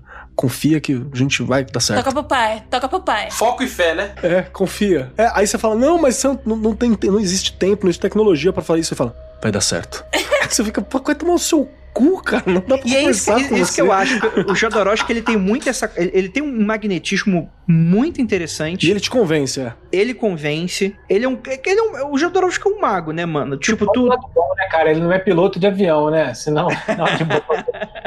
filosofia que vai. O Exatamente. cara não tá com 100 anos à toa, né? Tá, tá, alguma coisa Exato. tá fazendo. É, alguma coisa. E você tem essa questão que, tipo assim, ele é claro que era um filme que não ia acontecer. E de fato, bateu numa barreira chamada capitalismo. Eu falar, seu louco do caralho, a gente não vai fazer esse filme de nove horas com o Salvador Dali como imperador e girafa em chamas no set. A gente não vai chamar o Orson Welles pra isso. A gente não vai chamar o Pink Floyd pra fazer essa porra, porque essa merda vai dar um trilhão de reais na década de 70. Você vai. fa- É o PIB de um país você quer pra fazer esse filme, isso não vai acontecer. Mas é muito interessante porque o projeto, a galera tava colocando muita fé. Tipo, muita fé mesmo. E isso, isso é interessante. Eu faço uma analogia que esse filme, quando esse filme morre de fato, não, não vai acontecer. Inclusive, o Jodorowsky entra em depressão. Tem uma fala no filme muito boa, inclusive, quando ele fala que ele foi ver o Duna do, do David Lynch. Ele falou, não vou ver. Aí o filho convence ele pra ver o filme. A gente vai ver, a gente vai ver. E o filme é aquele desastre, aquela tragédia. O Jodorowsky abre um sorriso.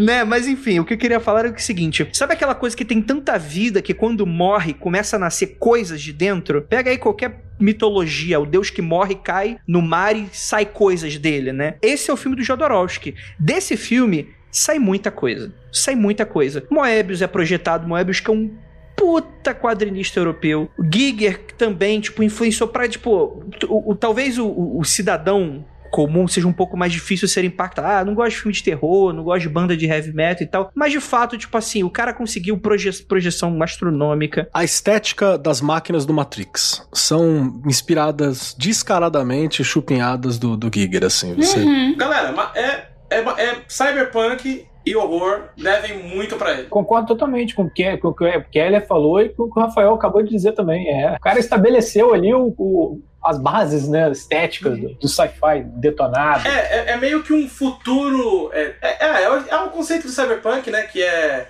alta tecnologia, baixa qualidade de vida, né? Então você tem ali a, a estética mecânica muito é, avançada, mas ao mesmo tempo decadente e, e tudo relacionado a isso é bem, bem depressivo e tal, né? E, e não só vai influenciar as bases, como o próprio Gibson e tal do cyberpunk e, e de tudo isso, como ele vai influenciar a estética musical que vem surgindo do, do cyberpunk, Puta que é o mesmo, hein? industrial.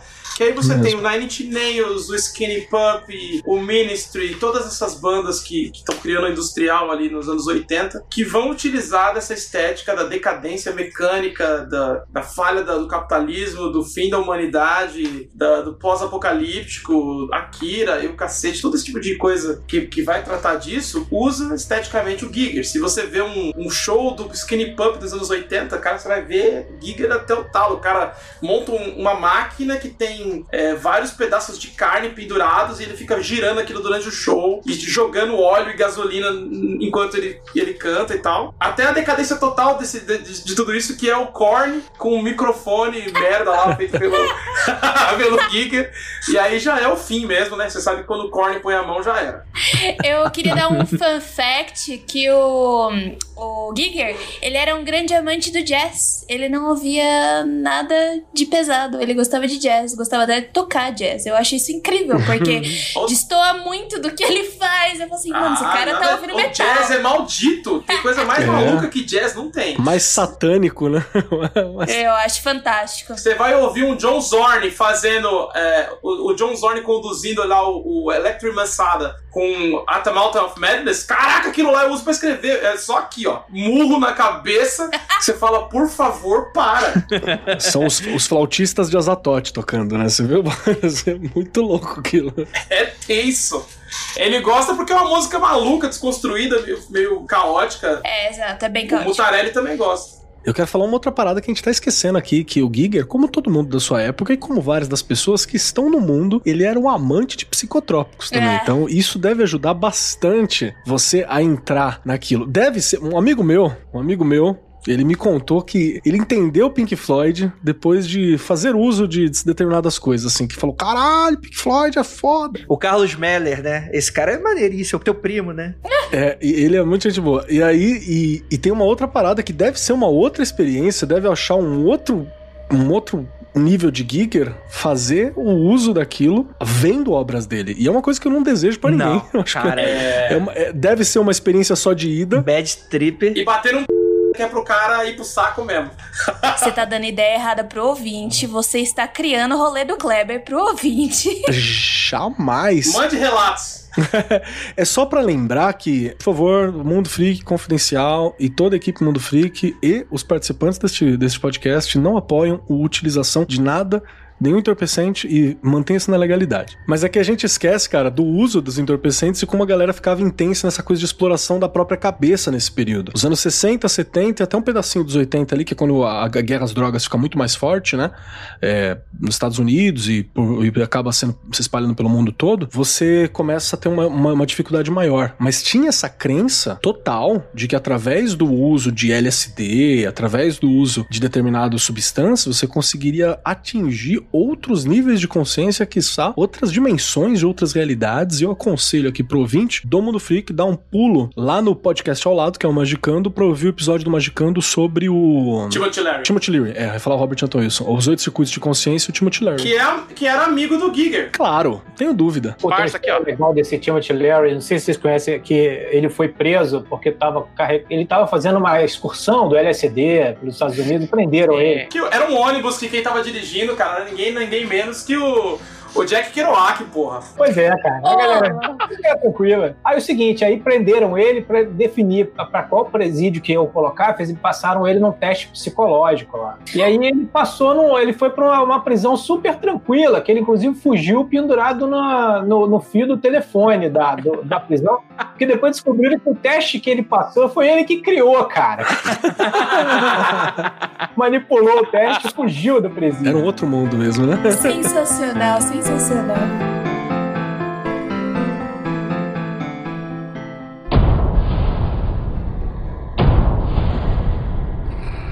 Vamos falar de Alien, que era o que eu queria puxar, antes da gente dar, fazer essa curva maluca. Que é o seguinte, né? Um dos projetos, depois que o corpo, o cadáver de Duna, né, cai, você vai ter Exterminador do Futuro, a Alien, você vai ter diversos outros projetinhos de ficção científica com um budget muito mais aceitável, apesar de não tão pequeno, mas que conseguiram ser feitos e tal, e até que meio que foi interessante pra galera ver. Mas sem o Pink Floyd e o Salvador Dali, né, na folha de pagamento, que devia dar uma piorada, né? Dá aliviada, né? Então, gente, Alien, né? A gente tem um filme que ele é incrível. Alien, para mim, é o melhor monstro do cinema disparado, assim. Total. E Giger tem essa influência, para mim. Assim, obviamente, que cada um vai ter a sua opinião sobre gosto pessoal e tal. Mas quando eu assisti, quando eu era moleque, o Alien 4, eu olhava para aquelas paradas e eu falava, cara, mano, isso aqui é. Tá muito errado, né? Não, cara, eu, eu, eu, assim, me dava medo. Tipo assim, eu, eu era uma criancinha muito frescorenta. Eu não gostava muito, tipo, experiência. Eu via as propagandas do filme A Experiência, tinha medo. Então provavelmente eu só assisti essa merda de Alien 4 porque já tava passando. Acho que minha mãe tava assistindo. Aí eu parei para ver assim, aí já tava vendo, então aí a criança foi, foi pega assim. Mas a estética, cara, é muito da hora. É muito maneiro. E aí você descobre que o Alien ele já existia dentro do artbook do Necronomicon do Giger, que é essa criatura fálica, né? Que na minha mente de criança eu chamava de cabeça de salsicha. Essa criatura fálica, errado, não está. Cara, e é muito legal e, e tipo, e é muito interessante ver o como também a gente manifestar aquilo funciona. É muito foda, mas eu, eu acho que nunca foi perfeito um Alien assim no cinema. Eu nunca consegui ver um Alien que me passasse a sensação de ver um Giger. Mas ainda assim é muito foda, né? Você tem aquela coisa do. Que, uns detalhezinhos que você depois você vai ver pela arte dele, depois no filme você confirma. Porque o filme às vezes é tudo escuro, é rápido, as passagens e tal. Mas, por exemplo, o fato da cabeça do Alien ser transparente e você conseguir um crânio lá dentro, né? E não ver os olhos. Não, não, tem olhos. Cara, uma, algo do hospedeiro, né? Do processo dele, né? Isso é uma ideia muito boa, né, cara? Quando o, o Ridley Scott ele viu a imagem do Alien, na, na hora, assim, ele percebeu que ele tinha encontrado o monstro do filme. E aí foi engraçado que ele falou um negócio muito interessante, que ele falou assim, bom, meus problemas acabaram, ou talvez estejam só começando? E, cara, e é muito legal quando você vai ver os documentários, o, o material extra do filme e tal, você vê, por exemplo, era uma época de efeitos práticos, obviamente, né? Você não tinha computação gráfica da maneira como a gente conhece computação gráfica hoje, né? Você vai ter umas coisas ou outras que vai provavelmente uns chineses que pintou a mão, né? Eles contratavam umas empresas na China que o pessoal pintava frame a wireframe na mão, tipo o Tron, por exemplo. Tinha umas paradas em 3D, mas era, era a maioria eram uns efeitos meio, meio doidos que eles inventavam. É mecânico, né? Era tudo mecânico. Era tudo mecânico, né? Então, por exemplo, você vai ver que não é apenas o Alien, né? Na parte em que a- o cargueiro espacial desce no planeta, eles entram na nave e, cara, como aquilo, aquilo é Giger pra caralho. Opressor e tipo assim, e eles construíram a parada em tamanho real pros atores estar lá. Não é telinha verde, é de fato todas as paradas ali e o Giger falando, cara, que tesão trabalhar nesse projeto, eles estão fazendo a parada e tá ficando maneiro pra caramba. E ele fala, porra, vou fazer aqui 120 ovo de alien. E ele começou a desenhar os facehugger da parada. E ele ajudava em fazer o material, né? E, e é crível, cara. Tem uma história muito louca, assim, de que quando ele foi fazer os materiais, eu nem sei se procede, mas qualquer coisa fica o mito. Que é a história dele fazendo os primeiros projetos mesmo, né? Porque tinha que sair do desenho pra virar uma coisa física. Aí a galera chegou pra ele e falou: tá aqui a plastilina, tá aqui o, o silicone, tá aqui a parada. Aí ele olhou, começou a colocar o negócio, puxou lá um- umas paradas e falou assim: puta, não tá saindo. Aí virou pra assistente dele, que eu acho que inclusive vira esposa dele depois, e falou assim: Isso. aí, estica no primeiro matadouro que você achar, primeiro açougue, desgramento e me arranja tudo que você encontrar de osso. Traz pra cá. Aí ela falou: Oi? É isso mesmo, vai catar osso, cata osso e, e cloro, por favor. É a Mia Bozanício, não é isso? É, é a Mia. E aí ela foi fazer isso. E aí é onde ele. Aí ele pegou. Ele falou assim: agora dá pra trabalhar. Botou os ossos lá e começou a fazer os primeiros moldes que depois vão ser guiados e vai ser reproduzido só com os plásticos, com os silicones e coisa e tal. O cheiro devia ser maravilhoso. Isso que ia falar, do cheiro, né, mano? Tem uma outra fala da galera da equipe que dizia que ficavam meio assim com ele, né? Giger- e, gente, abre o Giger aí, ele, ele é um cara que se você vê num canto, você fica no outro canto, assim, é normal, não te culpo por isso. E, e a galera falava que ele tava sempre puta de um calor, né? O, o mano lá, o Bolage Badejo, que é o ator que fez o Alien, né? Negro esquecido que fez o Alien maravilhosamente bem. E ele na- morrendo naquela roupa de Alien desgraçada, toda a equipe difícil, né? Tudo de borracha, calor, e o Giger com roupa preta, gola rolê aqui em cima, manga até aqui do lado, calça jeans e mexendo nas coisas assim. E a galera falava que tinha medo se ele, se ele tirasse a camiseta ia ter tipo tentáculos ali dentro. A galera falava assim. ele não deve ser humano, né? A galera brincava com ele. Sim, mano. E, tipo, e aquela coisa que pra mim mataram no Prometheus, que é tipo assim, não mataram o filme original porque eu ignoro o Prometeu, mas tipo assim, Eu vim pra defender o Prometheus, hein? Pode vir que eu defendo. Ah, não. Eu gosto também. então você vai, você vai, você vai defender do lado de fora desse podcast, porque eu não vou permitir. Mas Não, eu gosto também, cara. Acho bom. Eu não vi o dois. Eu não vi o Prometeu, o Prometheus. O 2 é ruim mesmo, o 1 um é bom. o 2 faz o Prometheus ser uma obra-prima, ser os Oscar.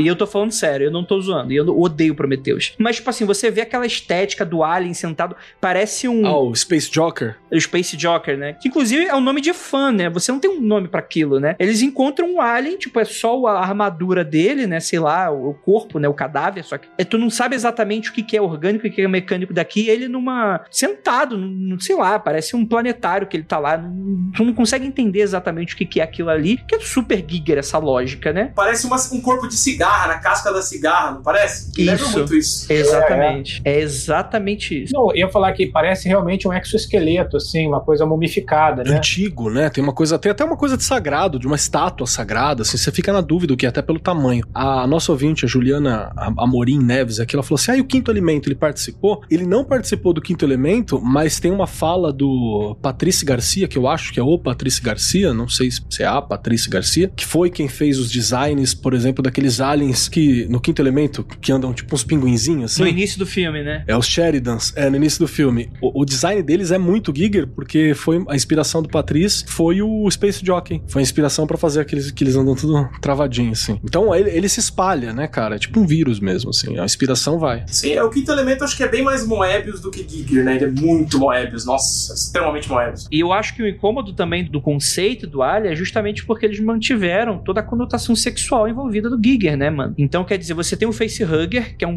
gigante que vai na tua cara, ele te dá um beijo da morte, que é, enfim... Ele, ele, tem, te- ele tem testículos, né? É uma punhetinha, né? Ele é um com, com mãos e saco, assim. Exato, né? E aí, tipo assim, é, é, é tudo horrível, né, mano? O facehugger engravida o, o, o, cara que vai ser o hospedeiro do ovo, né? Que posteriormente vai dar a luz ao, ao bebê Alien. Agora, uma coisa que eu acho interessante no Alien é que ele dá uma quebrada num, num negócio que vinha assim, de, do, do, Alien ser mal, né? Mas ele, o Alien não é mal, né? É a natureza do Alien. O Alien tava lá, a gente foi lá. É um negócio meio assim. É. tem essa, essa questão da. que eu acho que é muito interessante, que é essa questão Mexeu ecológica. Tava lá, o ser humano foi lá, cara, se meter naquela porra, tinha uma nave caída e, e, e dá toda a merda, né? Pra mim, é, agora que eu tô estudando mais ficção científica, o Alien no cinema, ele é um marco em várias coisas. Para mim, é, marca uma transição de várias coisas, tipo do, da ficção científica do cinema antiga e da nova que estava por vir. Principalmente que a gente tem uma heroína, né? A gente tem uma mulher sendo representando, ela tá lutando contra o Alien basicamente. E foi a partir do Alien que a gente conseguiu consagrar outras heroínas na ficção científica, como a Lena da Chegada. Ah, não, acho que essa é a. É, eu esqueço não, o, eu troco os nomes. Acho que é a Lena do, da Aniquilação. Mas aquela doutora do, da Chegada também tem muito a ver com as coisas do Alien. Então, o Alien, para mim, ele se propagou literalmente. Não só na questão visual do Giger, mas como em todas as outras questões, né? Como o Felipe tava falando. É mais ou menos o que a Jamie Lee Curtis é pro terror, né? Que ela é uma Final Girl muito famosa, né? Que ela é, sobrevive e tal. E, e, uma característica é que eles ainda masculinizavam muito essas mulheres, né? É, é porque a gente ainda tá nascendo, né? Ainda tá, tá começando a ver que mulher pode sim ser o centro das atenções num filme de ficção científica. É que mulher nasceu nos anos 70, né? Não tinha mulher antes disso. A mulher então, né? Esse, é esse o problema. 70 não, 79. A gente já tava ali nos 80. Ah, então, tava então bem muito tarde. recente, gente. Coisa de mulher é recente. Isso aí não existia antes. Isso aí é coisa de invenção do, do, do comunismo. Mas o, é, é, interessante isso porque, para mim, por exemplo, sempre é um pouco. Eu queria que você falasse um pouquinho sobre isso, porque sempre tem um pouquinho dessa discussão que eu, eu fico com medo de ser um certo revisionismo, que é sobre essa coisa do. Obviamente que tem muito sobre estupro dentro do, do, do filme do Alien, obviamente, né? Só que hoje você tem umas revisitações que é sobre, tipo assim, ah, não. É, o que assim, eu tô concordando, tá? Que eu não, eu, não, eu não sei se exatamente essa era a intenção do filme na época. Que era aquela coisa, por exemplo, a Ripley, obviamente, se todo mundo tivesse escutado a Ripley, todo mundo tinha sobrevivido, né? a Ripley fala, não desce esse planeta, a Ripley fala, não entra nessa nave, a Ripley fala, não mexe nesse ovo, a Ripley fala, desse cara isolado, né? Tipo. É, mas daí não ia ter filme, né? Porque quem faz merda é homem, né? Mulher. Esse não, é não, mas aí mas existe essa releitura de que, tipo, seria um filme que ele, ele faz uma crítica com relação a isso, tipo, tipo cara, tipo assim, é, é, mulher passa tanto por isso que numa situação dessa, a mulher saberia lidar, né? Sobre violência sexual, né? A questão do Alien não é essa, não. Definitivamente não é essa. Porque o Alien, ele realmente veio com a proposta de ser um filme de ficção científica divisor de águas, assim como a gente tem Akira. O Alien é isso para ficção científica dentro do cinema, principalmente para o começo, é, andando a passos bem curtos das mulheres heroínas dentro da ficção científica, de abordar só elas. O Alien era para ser um protagonista masculino, tá? Não era para ser um feminino, foi mudado de última hora. Então, eles fizeram isso tá. porque, ah, vamos fazer diferente. Entendi. E é isso. Então, ainda não tinha questão de, tipo, usar o estupro como linhagem da narrativa. Eles ainda não pensavam sobre isso. A gente conseguiu ir mostrando aos poucos. Tanto que esse debate sobre usar o estupro como meio de narrativa, ele é mais debatido hoje em dia, tá? Muitos livros a gente vai pegar e ninguém nunca se importou com isso. Ninguém nunca viu. Então, a, é, é muito recente. Por exemplo, a Ripley, ela tá fazendo 10 anos, mais ou menos, né? Já fez 10 anos. A gente deve ter esse debate menos de 5 anos, eu acho. Porque, inclusive, tem aquelas, aquelas coisas, por exemplo, o primeiro cara, que é o cara infectado, o cara tem um momento de parto, tem uma cena de parto, né? Aquela cena super violenta, né? E, então, por exemplo, existem essas revisitações e tal, eu não tenho um arcabouço de referencial para debater se é isso mesmo, se não é e tal. Mas é muito interessante quando você coloca. Então, tipo assim, parece que então foi uma. Genial o cara que, que, que ou a pessoa, a mulher, ou enfim, quem deu a ideia, né? Que às vezes foi o. Enfim, foi a pessoa que tava lá e deu uma ideia genial que, que colocou-se. Porque, inclusive, tipo assim, quando tu, tu para pra ver, é o tipo de coisa, por exemplo, que por homem não estar acostumado a passar, então Ali ganha um outro contexto de terror que completamente disruptivo, porque é homem fazendo coisa para homem. Da cabeça, ficção científica sendo coisa masculina, né? Quem fazia dessa época, né? Não, isso é herança do, do, do Kadik, né? Desde o Kadik que, que a ficção científica é para homens e os homens são importantes, as mulheres são distrações. Você vai ter isso colocado desde sempre ali. E é muito bacana você colocar pro homem o, o terror que a mulher passa no dia a dia, né? Porque existem aliens nas ruas todos os momentos. Atravessando uma rua no escuro, é isso. Sobre esse tema que a gente tá falando, eu tô lendo uma tese de mestrado pro meu projeto que se chama assim: Protagonismo Feminino no Cinema de Ficção Científica. Um estudo a partir da personagem Ellen Ripley. É de 2020, tá? E ela pega o gancho da, da Ripley, e a partir da Ripley a gente vai trazendo outras heroínas dentro da ficção científica no cinema, tá? A gente tá falando no cinema, porque quando você vai pra literatura, piora, assim, em graus muito grandes. Porque agora a gente também tem muita coisa do afrofuturismo, que graças a Deus a gente puxa várias, vários temas que precisam ser abordados e que antes a gente não abordava, entendeu? A ficção científica é uma revolução em quase tudo. Graças a Deus, não, graças às mulheres.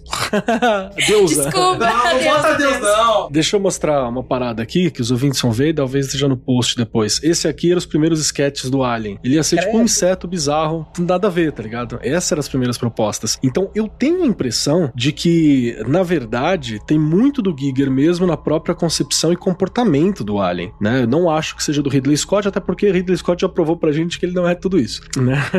Já tá provado em muitos, muitos lados. Então eu acho que, que tem muito do Giger e, e meio que a galera sabe quando eu não tenho certeza do que eu estou fazendo, né? Ah, da onde vai sair o Alien? Ah, ele entrou pela boca, tem que sair por algum lugar. Ah, mas aonde? Eu falo assim, porra, vai ficar onde? Vai ficar no pulmão pra sair pela boca de novo? No cérebro? Não dá, ficou na barriga. Ah, então faz saindo da barriga? É, faz saindo da barriga. Tipo, não, não, vamos, vamos indo, né? Vamos indo. Aí e- tem tudo. O alienzinho, mano, é um, é um falo nascendo da tua barriga, mano. Tipo, ele tem aquela cabecinha retraída. É no Spaceballs que ele nasce dançando? adoro, adoro. No Spaceballs é genial. E aquela do Alien, aquele pequeno caulinho. E, não, realmente, o que o cara tá falando, acho que eu concordo muito com o que você tá falando. Na imagem original do concept, não da concept de arte pro filme, mas a imagem original do qual tiveram a ideia de puxar aquilo pro monstro do filme. A, a- a cauda, o final da cauda dele é uma coisa mais arredondada, né? Então eu acho que eles adaptaram isso, deixaram a cauda um pouco mais, tipo assim, ah não, vai ser uma faca, né? Que tira um pouco desse contexto de essa coisa alongada batendo na cara dos outros, né? Mas adiciona o lance da boca, que eu não sei se nesse primeiro concept art já tinha, né? A, a linguinha de. Não tinha ainda. Que ele é cheio dos. Ele é cheio das. No, no- no primeiro ele, te- ele É. tinha ali o, o sebo na- no rabo, aí depois ele vai ficar com aquele na boca, né? Que é o bichinho saindo, assim. Exato. Mano, o Alien é uma criatura genial, tipo assim, é isso aí. Muita coisa que a gente viu, na verdade, foram devido a restrições orçamentárias. Né? O, o Giga ele tinha muita raiva porque ele queria fazer coisas muito incríveis, assim, e não tinha grana suficiente, né? Ele, inclusive, reclamou, assim, no, acho que no- nos diários dele, mas ele também, ele, por outro lado, ele também tinha a percepção de que o filme seria revolucionário. Ele diz isso, que, que tinha certeza que estava trabalhando numa coisa que revolucionaria o gênero dos- da ficção científica. Pô, muito legal isso, né? Uma pena que depois, no Aliens 2, pelo que dá a entender, chutam ele, né? Chutam e chupam ele, né? Porque usam tudo que ele criou esteticamente. Então, ele é contratado como um consultor criativo, né? Ou seja, tipo, é uma parada que ele vai opinar, vai dar pitaco. E é isso. Isso aí é o não me processem. Estou te dando um dinheiro. É, é isso que é o consultor criativo. Boa. E o que é uma pena, né? É tipo assim, eu gosto bastante do Aliens, do segundo. Eu acho que ele é um puta filme de ação foda demais. Mas eu acho que é uma perda aí. Eu acho que é uma perda in- interessante. Tem uns conceitos muito legais, o conceito de Alien Rainha. Apesar de eu achar que tem umas coisas aí também, porque eu gosto desse conceito, tipo assim, de você não saber o que é a origem do Alien, de que talvez o, o Alien não seja de origem daquela nave, seja uma outra parada que os caras coletaram e não sabiam o que estavam fazendo também, né? Então eles dão essa ideia de. né, que, Tipo assim, fica um pouco mais simplificada a ideia, porque tá lá, uma, sei lá, uma formiga rainha que coloca os ovos e tal. Mas ainda assim é um filme muito legal, um filme muito incrível que tá. Putz, que, é- é, porra, que é aquela imagem, né, da Alien mãe presa na parede com as correntes. É muito legal aquilo. Inclusive a Ripley, né? A Ripley, ela fala que ela acha que tem Alien demais do filme. Tanto que pro 3 ela faz um apelo que, ah não, vamos voltar pra ter só um Alien. Você tá falando da Sigourney Weaver ou da Ripley? Da Sigourney Caralho, Weaver. Da, Sigourney Ripley. da Sigourney Ripley. Eu achei toda uma metalinguagem. Eu tive um momento que tem metalinguagem no Aliens. É, tipo... Ele falou, eu assimilei, mas não, não passou. E o Alien 3, é- ele é muito essa coisa, tipo assim, eles tentam dar, voltar um pouquinho às origens, dentro- tentam dar uma renovada, eles tentam fazer um outro monstro. O diretor, se eu não me engano, era o... Cara, eles queriam que fosse o William Gibson, não era? O roteiro do William Gibson. Tentaram, tentaram, mas não rolou. Parece que usaram algumas ideias, né? Ah, mas daí todo mundo. É David Fincher. É, é o- é o filme do David Fincher, né? E o David Fincher queria uma outra parada. Parada que também o Giger se fudeu pra entregar, né? Tipo, sabe aquela coisa do cliente que não sabe o que quer? Pedir um monte de coisa? E aí, tipo assim, chegaram, ah, não, eu quero uma parada mais bestial, né? E tiveram a ideia de fazer o Alien gato, né? O Alien um pouco mais bestial e tal. É, que ele fica de quatro correndo. É, exato. Eu gostei desse conceito porque ele vai, ele aplica aquela ideia de que ele pega do hospedeiro, né? Então pega característica. E aí, voltando pro RPG que a gente tava falando, o RPG ele avançou isso, né? Então ele criou tipo o template Alien. Você encontra na internet aí pra D&D. O template xenomorfo. Então você, você, ele vira uma coisa que você coloca naquilo que tá trabalhando. Ele, ele, ele é um, um parasita, ele é uma evolução, ele é uma variação. Isso é legal.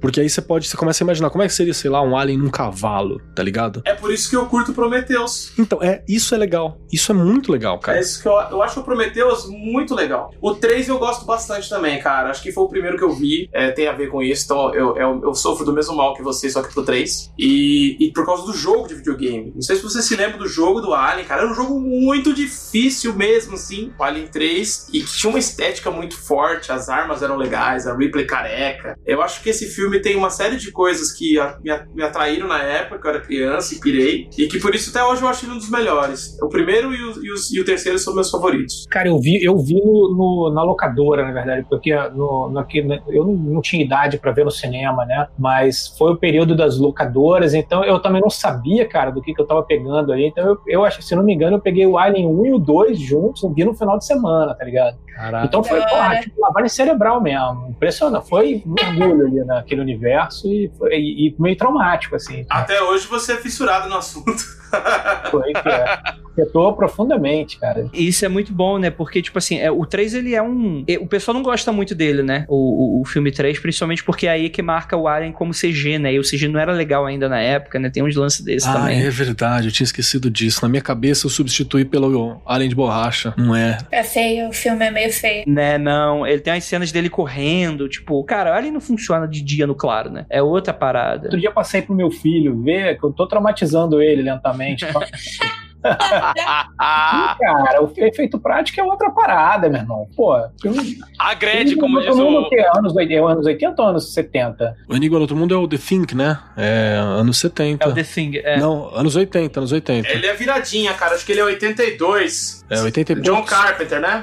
Envelheceu É muito 82, é um dos meus filmes favoritos aí. bem, tipo, cara, você só fica, só fica datado ali praticamente aquele computador jogando xadrez ali, que o cara joga o uísque dentro, né? Concordo, traumatizante esse filme. Muito traumatizante. Porque é muito bizarro, né, cara? E- esse filme é maravilhoso, esse filme é perfeito. Cara, sabe uma, sabe uma das coisas que eu tenho mais dó hoje? Vocês assistiram aquele, aquele reboot lá do, do The Thing novo? 2015? Ah, que só usaram efeito especial. Minha, não, não posso, minha religião não permite. John Carpenter é John Carpenter. Isso pode falar uma parada que vai chocar vocês. O filme ele é muito legal porque o que acontece? Eles não tentam. Ele é legal de, de uma ideia que é tipo assim: eles não tentam fazer uma continuação e eles não tentam fazer um remake. Eles fazem um prequel. Porque eles tentam contar a história da base que veio o cachorro que tá infectado. Ah, é, é verdade, é outra Ah, base. que, que o cara tá atirando nele e não consegue matar, né? Exato, então, ele vai contar a história do grupo desse cara, né? E assim, o filme ele peca muito porque é CG puro, bicho. E aí você descobre, acreditem se quiser, que tinha diversos efeitos práticos. Bateu no produtor e falou: muito anos 80, substitui todos esses bonecos por CG. Ah, tenho certeza. Cara, quando eu soube disso, bicho, me bateu uma dor no coração. Cara, seria tão incrível. Porque o filme, ele não, eu não acho o filme ruim. Você me vendeu a ideia, cara. Eu fiquei com vontade de ver. É, é tipo assim, a história dele é meio que acaba sendo uma repetição, porque é um contexto muito parecido. Então eu acho que é até um pouco esquecível, né, nesse sentido. Mas ele ele tem umas ideias legais e tal, mas é uma pena, mano, que você vai ver os CG lá, os, os humanos abrindo no meio, que tu vai lá, mano, isso aí parece aquelas imagens, sabe aquele perfil do Twitter 3D World, né, que é uns bichos engolindo os outros? É isso, tipo, é meio esquisito, não, não, não, não orna, não, não é legal. Mas enfim, Curiosidade é que o Enigma de Outro Mundo, que a gente acha que é o clássico, na verdade ele já é um remake, né? já é o remake. Década de 50, né, um filme. Eu não sabia, tô chocada, meu Deus. Se vocês um dia forem fazer John Carpenter, se já não fizeram, me chama que esse cara aí é tipo papa pra mim. Eu, eu amo, esse homem é perfeito. Hum,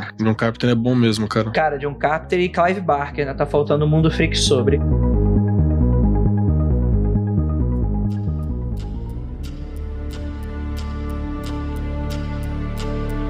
Bem, pra gente encaminhando o, pro final, o, o Giger, ele não, não vai ter uma, um trabalho tão intenso quanto o Alien, né? Que você vai ver que, tipo assim, completamente o trabalho, mas você vai ver outras coisas, a experiência. O próprio Exterminador do Futuro, né? Naquelas cenas de desolação, fim do mundo com robôs e tal. Tem um pouco desse aspecto. Ele trabalhou no Poltergeist, né? Também. Poltergeist 2. E não sabia, não viu dois, eu vi um. Tava pagando a conta, né, gente? O cara tem direito de pagar as contas, né? Alguém precisa pagar aquela cadeira, né? Aquela é verdade, aquela cadeira é cara. Exatamente, cara. Ele tem a cadeirona, né? Que é tipo um osso, tipo de, de coluna, né? Vertebral. E ele, enfim, né? Ele tem bares, né? Que, que são feitos, né? Museus dedicados ao cara, que é muito bom. Infelizmente, ele morre em 2014. Você consegue ver um pouco. Ele é meio bizarro mesmo. Tu consegue ver ele no documentário do Duna, daquele do, do filme Fracassado, que lançou em 2014. Acho que foi. Ele morreu nesse ano, inclusive, né? É, ele é muito esquisito mesmo. Tu, tu, tu escuta ele falando, ele é um cara que ele fala bem assim. Tem um documentário sobre ele, né? Que eu, não, não- tem, eu te- sei que tem o livro da Taschen dele, mas não tem assim um documentário do. do- Eu só consegui saber da vida inicial dele porque eu fui nos confins do mundo e achei um podcast sobre arte que falava do Giger. Daí eu fui lá no site do cara pra ver as referências dele pra ver se tá tudo certo, porque senão. Mas muito bom o podcast que eu vi. Esqueci o nome, mas é bom. Passa pra nós colocar no post. Passa aí, que eu também encontrei umas coisas bizarras, mas foi nos artigos em inglês, de entrevistas com ele, de fanzines de cultura gótica, subversiva, de magia do caos e tal. Aí eu achei umas paradas. Tem uma coisa que foi citada aqui no, no chat, né? Quem falou foi o Rafael Primos Aguiar, nosso ouvinte. Ele falou de um jogo chamado Scorn, que é um jogo pra sair agora em 2021 pra Xbox, baseado na obra. É um jogo indie, tá? Então ele deve ter, acho que tá com umas 10 horas de duração. É baseado na estética da obra do Giger. Assim, eu vou te falar que quando eu vi ele saindo, acho que era 2017 que eu vi a primeira vez, porque apesar de eu não ter um videogame hoje, eu acompanho muito a cena de videogame, que é uma coisa que eu acho assim maravilhoso. Jogo vários pelo YouTube quando eu tô trampando, fazendo alguma coisa. É uma coisa que eu, que eu gosto mesmo, assim, de acompanhar. E eu, eu gostei.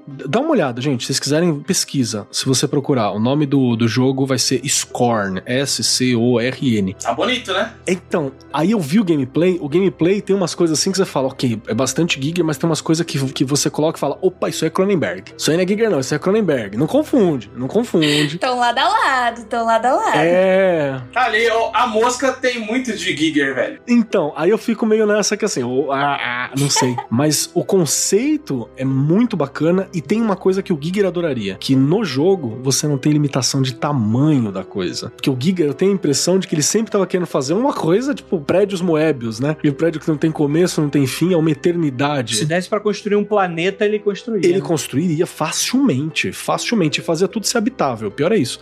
Sabe um outro jogo que tem Giger, mas não é citado? Eu acho que é o R-Type, que é um jogo de shmup, né? Que é de shooter, né? De navinha. Cara, tem o primeiro vilão é um alien, mas, cara, o jogo todo, a estética é meio Giger. Se você vê, ele é biomecânico do começo ao fim. E é o meu jogo favorito de, de, de nave, né? Eu acho um jogo fantástico, perfeito. Quem curte, eu gosto da música, eu sei onde vem tiro de cabeça do Master System, né? Jogava com meu pai. E ele é responsável por meu interesse pela estética biomecânica. Acho que é o R-Type que, é o- que é o jogo. Então, recomendo também como uma referência aleatória que veio da cabeça agora. Você ainda joga, Rafael? Tá? Cara, de vez em quando eu pego pra jogar. Tem Money, né? Tem esses emuladores aí, tem. Isso. Eu, eu gosto de jogo. Eu joguei o de, com- o de arcade esses dias, que é lindíssimo. Assim, É, eu joguei bonito. de arcade também. Eu tô, tem pouco tempo, cara, que eu É, joguei. eu também, uns dois anos. Eu dei uma olhada no que o Giger tinha feito pro cinema e não vai muito além disso, não. Ele tem uns. Faz muito conceito e não usam. O próprio Batmóvel do Batman Forever e tal. O que, que o pessoal pensa quando vai chamar o cara pro, tipo, Tim Burton já devia ter sido uma sinalização de que é, é esquisito e chama o Giger. Cara, eu acho a Gotham do Tim Burton uma das coisas mais incríveis já feitas pro cinema é a Gotham do Tim Burton, cara. Eu vou, eu vou concordar, mas eu, eu não, eu não daria dinheiro pra esse projeto se eu tivesse lá na hora. Não daria. Cara, o problema do Tim Burton, eu acho que é que ele começou a fazer caricatura de si mesmo. Quando ele entrou naquela fase de 3D, depois do Peixe Grande, já era. Ali a falência múltipla dos órgãos, morte cerebral, tá só o, o restore, que o cara era muito bom, né, velho? O cara era muito bom. É, aí ele começou a querer só ver a Helena Bonham Carter dando um pega no Johnny Depp, né? Deixa eu perguntar Oi. uma coisa pro Rafael aqui, uma, uma dúvida. Você não acha também também que, por exemplo, acontece muito ah, da maldição do sucesso. Por exemplo, o cara, tipo o Giger, ele faz um negócio que vira um clássico, vira uma estética até sobrenatural, e depois todo mundo espera que ele faça aquele milagre novamente, querem aquilo ali. E aí, aí o cara não vai fazer aquilo ali para sempre, entendeu? E aí, Ah. quando ele, eventualmente ele resolve fazer aquilo ali para sempre pelo dinheiro, é, porra, igual aquele cara, aquele, aquele pintor pinta a mesma coisa que eu esqueci até o nome do. o- Romero Brito. Mas, cara, se você vê o trabalho do Giger, ele todo tem uma unidade. Ele não é um trabalho que foge tanto assim de uma coisa pra Ele outra. não quis inovar, né? Eu acho que o problema não é esse, cara. Eu acho que o problema não é esse. É que não é questão de inovar, cara. O trampo dele é uma linguagem pra ele. É como o Aragonés. Ele não, ele não, ele não faz esboço. Ele sai desenhando aquele troço, entendeu? O Aragonés faz cartoon direto. Ele falou, perguntou pra ele, como é que você faz tanto cartoon engraçado? Ele falou, as piadas saem enquanto eu desenho. O cara não sabe, né? Ou é fácil ou é impossível. Exato, é uma linguagem pra ele. Então não é uma questão de ele faz um trabalho estético e ele consegue variar. Eu acho que ele é prisioneiro da limitação dele. Mas o grande lance que eu acho que boicotou ele é ele ser maluco.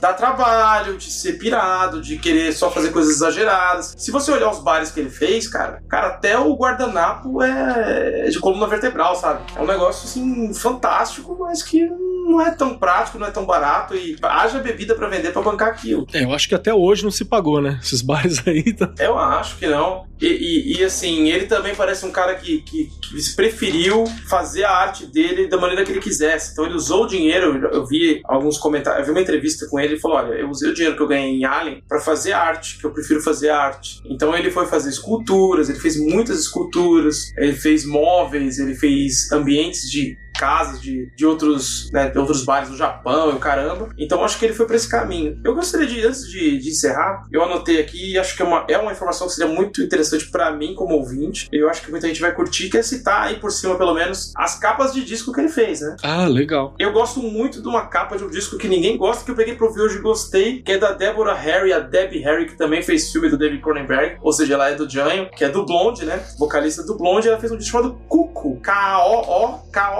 E que ele dirige dois clipes desse disco. Você sabia disso? Sério mesmo? Tem dois clipes com ele, e isso, um deles é o Backfire, e o outro eu esqueci o nome agora, mas também ela dirige dois, ele dirige dois clipes dela, muito diferentes, psicodélicos, totalmente cyberpunk. É, ele fez uns curtos, algumas coisinhas, assim, ele, ele, ele dirigiu o- os documentários sobre as coisas dele e tal. Além desse disco da Debbie Harry, ele fez um famoso disco de- do Celtic Frost, de quem gosta de black metal e tal. Cara, um disco que tem um Jesus Cristo crucificado sendo usado de estilingue pelo capeta. Caralho, se vingou da galera do, Lá da infância, né?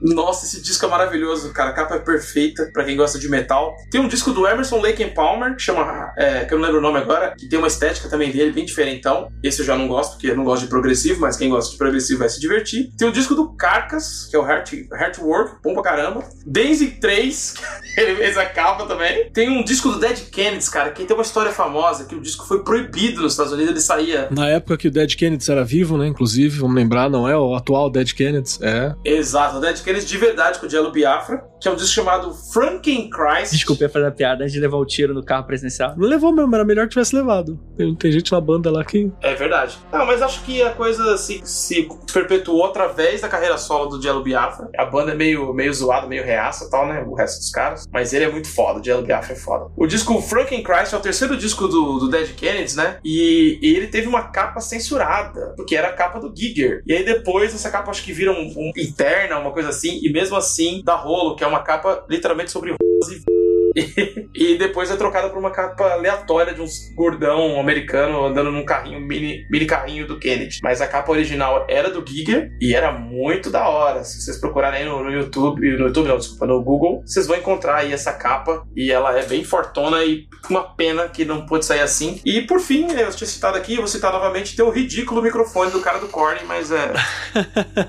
é o cara do Korn, né? Mas eu queria ter um também, eu vou confessar. Ah, é, é, querer não é poder, né? O Franken, Frankenchrist tem um pôster da capa que ia sair que é lindíssimo, assim, se vocês procurarem a edição aí com pôster, vale a pena. Quem gosta de vinil. E eu gostaria de fazer uma defesa, André, aqui, que convidar os ouvintes a, a assistir a Experiência 1, o Species. A Experiência 1, que ele é essa dinâmica do sexo e da morte também. Tipo, a mina é uma experiência que foi feita com DNA alienígena que saiu da puta que me pariu de rodinha. E, e esse DNA alienígena, a galera fala: vamos, vamos, vamos botar aqui, vamos fazer virar. E aí eles criam uma, uma mina que ela se desenvolve muito rápido, vira mulher muito rápido, assim, ela cresce muito rápido. E ela é alien, parece normal, mas aí você vê que, tipo, ela transmuta. Ela fica lá, femme fatale loira, e aí ela vira um, um xenomorfo do abismo também, assim. E tudo que ela quer é procriar. A parada dela é procriar, a existência dela é para procriar, assim. E aí o filme inteiro é isso, e a galera caçando ela sempre um passo atrás. E ela não é inteligente, tipo, estrategista, não. Ela é sobrevivente, saca? E aí a galera caçando ela.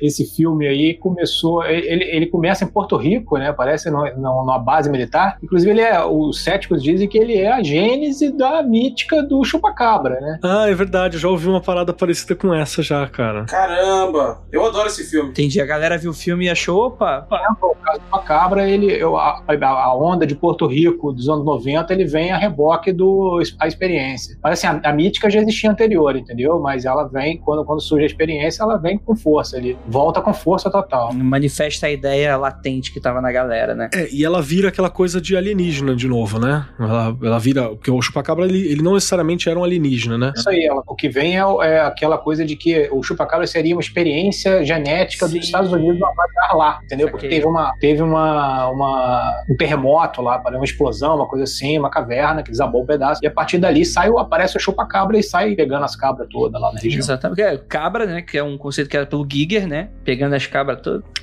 pelo, pelo olho, né? Eu gostaria só de fazer uma pequena referência antes de eu encerrar, que é o, tem um joguinho que ele foi lançado bem recentemente, ele é nessa pegada Metroidvania de 2D, pixel art e tal, que é o Axiom Verge. Não sei como se fala essa porra. Axiom Verge. Verge. Verge que ele tem bem essa, essa ideia do Giger também, né, mano? Se você coloca no Google Axiom Verge, você vai ter uma bem ideia, tipo, que ele é bem. E ele é pixel art, né? Então ele é bem irado. E como é Metroidvania, né? Tem essa coisa meio ficção científica, né? De tirinho no, num planeta alienígena, né? E a história é legalzinha, a história é bacaninha. E é isso aí. E, gente, gostaria muito de agradecer muitíssimo a participação de todos vocês. E momento agora do Jabex. Felipe Kling, onde o pessoal te acha?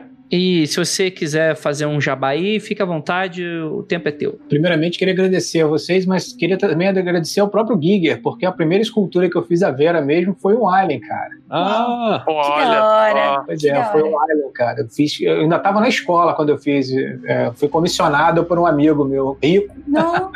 Que me pagou para fazer um boneco do Alien que ele sempre quis ter. No, na época não tinha por aqui, né? Aí eu ficava pausando no vídeo cassete, entendeu? Para poder modelar o foi assim que eu comecei.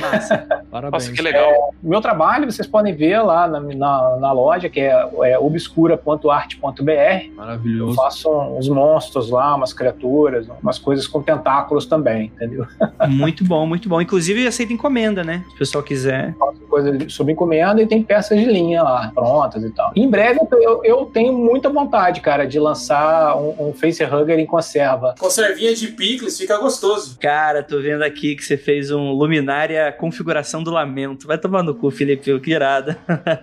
Isso eu não teria na minha casa, não. Uma configuração do lamento mini eu teria para deixar para ver quem ia pôr a mão, mas. Há limites, né? Há limites. Fazer uma fechadura configuração do lamento é uma forma de você evitar que alguém roube sua casa. Ainda mais quando ela acende, assim, começa a pulsar. e abre o portal e tudo, aí já era, né? Como é que é o nome do teu ETzinho, Andrei? Que você, que você comprou da galera do Obscura? O Rubens, né? É o Rubens. Rubens aqui é coisa do Felipe, né? Ele tem uns modelos lá. Tem esse de Jumanji, que eu tô doido para um dia ter dinheiro para comprar o, o, Ele tem a caixinha do. Cara, esse do Jumanji é irado, mano, porque ele abre, ele acende luzinha. Eu gosto muito da sua maleta do Drácula que você tem, cara, é maravilhosa. Sabe que eu perdi um negoção agora esses dias por causa da maleta. O pessoal da Warner queria fazer um lançamento de. Nem sei se eu podia estar contando isso, mas sei lá, foda-se. É, eles queriam fazer um, um, um, evento de final de temporada do Supernatural. Uhum, e eu um porradão de maleta, mas aí, como deu a Covid, cara, os fornecedores não estavam entregando a tempo, não, e, eles, a, a, agência teve a ideia muito em cima da hora, tá ligado? Falei, ah, mas cara, isso é a agência. A agência é isso. Agência é isso, frio. E o Felipe, ele falou para mim que se cinco pessoas comprassem coisa dele, ele ia me dar o desconto para eu comprar essa, esse Jumanji aí. Então fica aí. Ajudem o Andrei. Fala assim: eu sou ouvinte do Mundo Freak, dá o desconto pra ele. Me ajuda não, ajuda o Andrei. me ajuda. ele vai me dar um puta descontão. Manda e fala assim: tô aqui pra ajudar o Andrei. Pelo contrário, vai falar: eu não vou comprar nada só pra você encarecer pro Andrei. Eu vou comprar do concorrente. Eu compro o do Andrei, né? Eu tô aqui pra comprar o do Andrei. Então... Eu pago o dobro pelo que o Andrei vai pagar. Então, cara, Felipe, muito massa. Em breve você vai voltar aqui no Mundo Freak pra falar mais sobre os mistérios e os insólitos da vida, que eu- pelo criptologia o pessoal teve uma ideia que o pessoal curtiu bastante nosso papo. Ah, extra, outras ideias aí de disco voador, né? Esse assunto eu sou apaixonado. Sim, vai voltar em breve aí pra gente conversar disso. Rafael Fernandes, você tem jabá pra fazer também? Momentinho aí pra teu. Eu tenho, meu amigo. No momento, eu tô com uma campanha. Eu sou editor e roteirista, né? Faço quadrinhos e tô com uma campanha no Catarse que tem dois projetos novos, né? Eu acho que em primeiro lugar vem o quadrinho, que é o Apagão Fruto Proibido, que é meu novo quadrinho feito aí com o Abel e com a Fabi Marques, que conta a história de uma gangue de patinadoras no meio de um uma cidade de São Paulo totalmente devastada por um blackout. E ela, essa gangue tá tentando sobreviver a muitos percalços e o sequestro de uma amiga ali delas que está grávida. Uma história bem, bem John Carpenterana, né? Vamos dizer assim, carpinterana, mas que totalmente ambientada no Brasil, em São Paulo, com as minas que curtem roller derby. Foi muito bem legal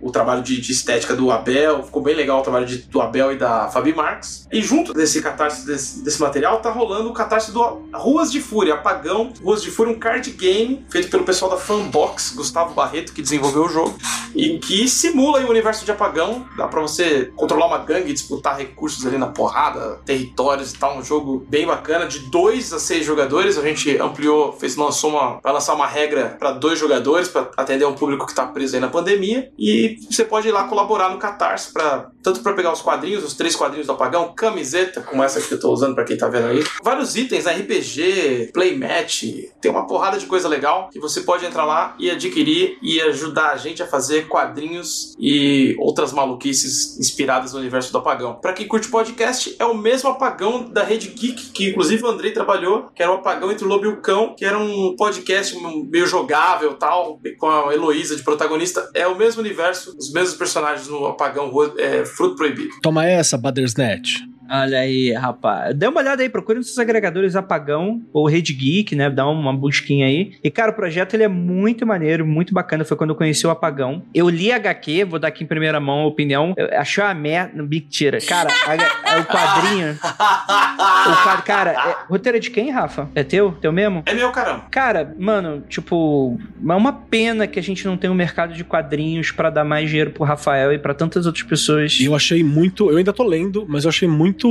Ele é muito filme, cara. Ele é. É, é muito de boas pra você transformar num filme.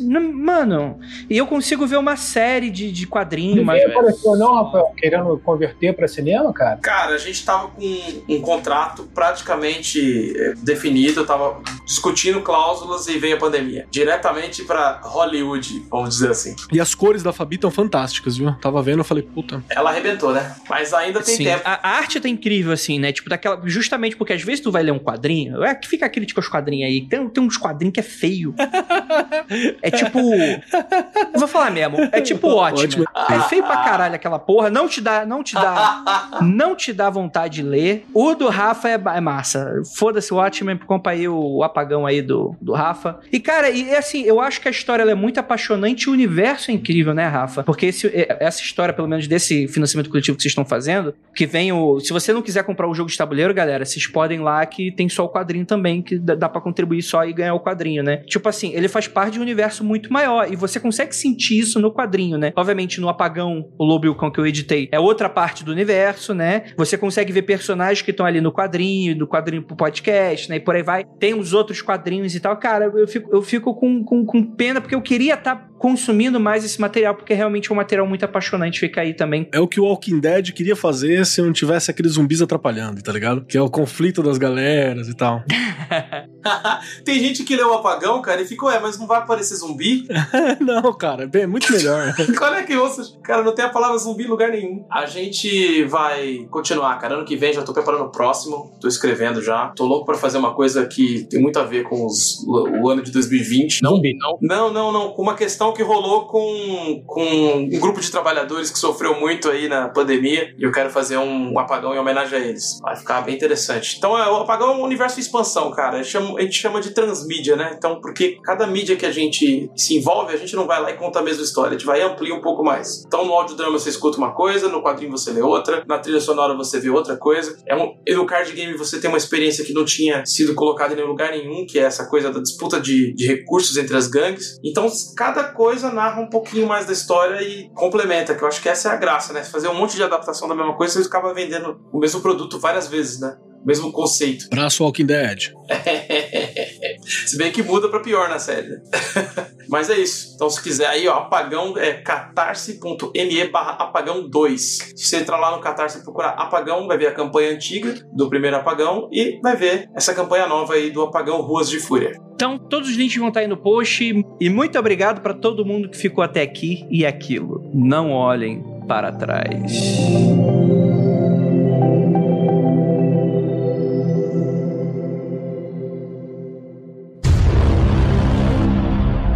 Peru, Peru, Pau, trolhazinha do cacetão, pingola, né? buceta, Chablau, aquele sarrafo, piroca, chongão gigante. pau de sebo, rolas e vulvas peru.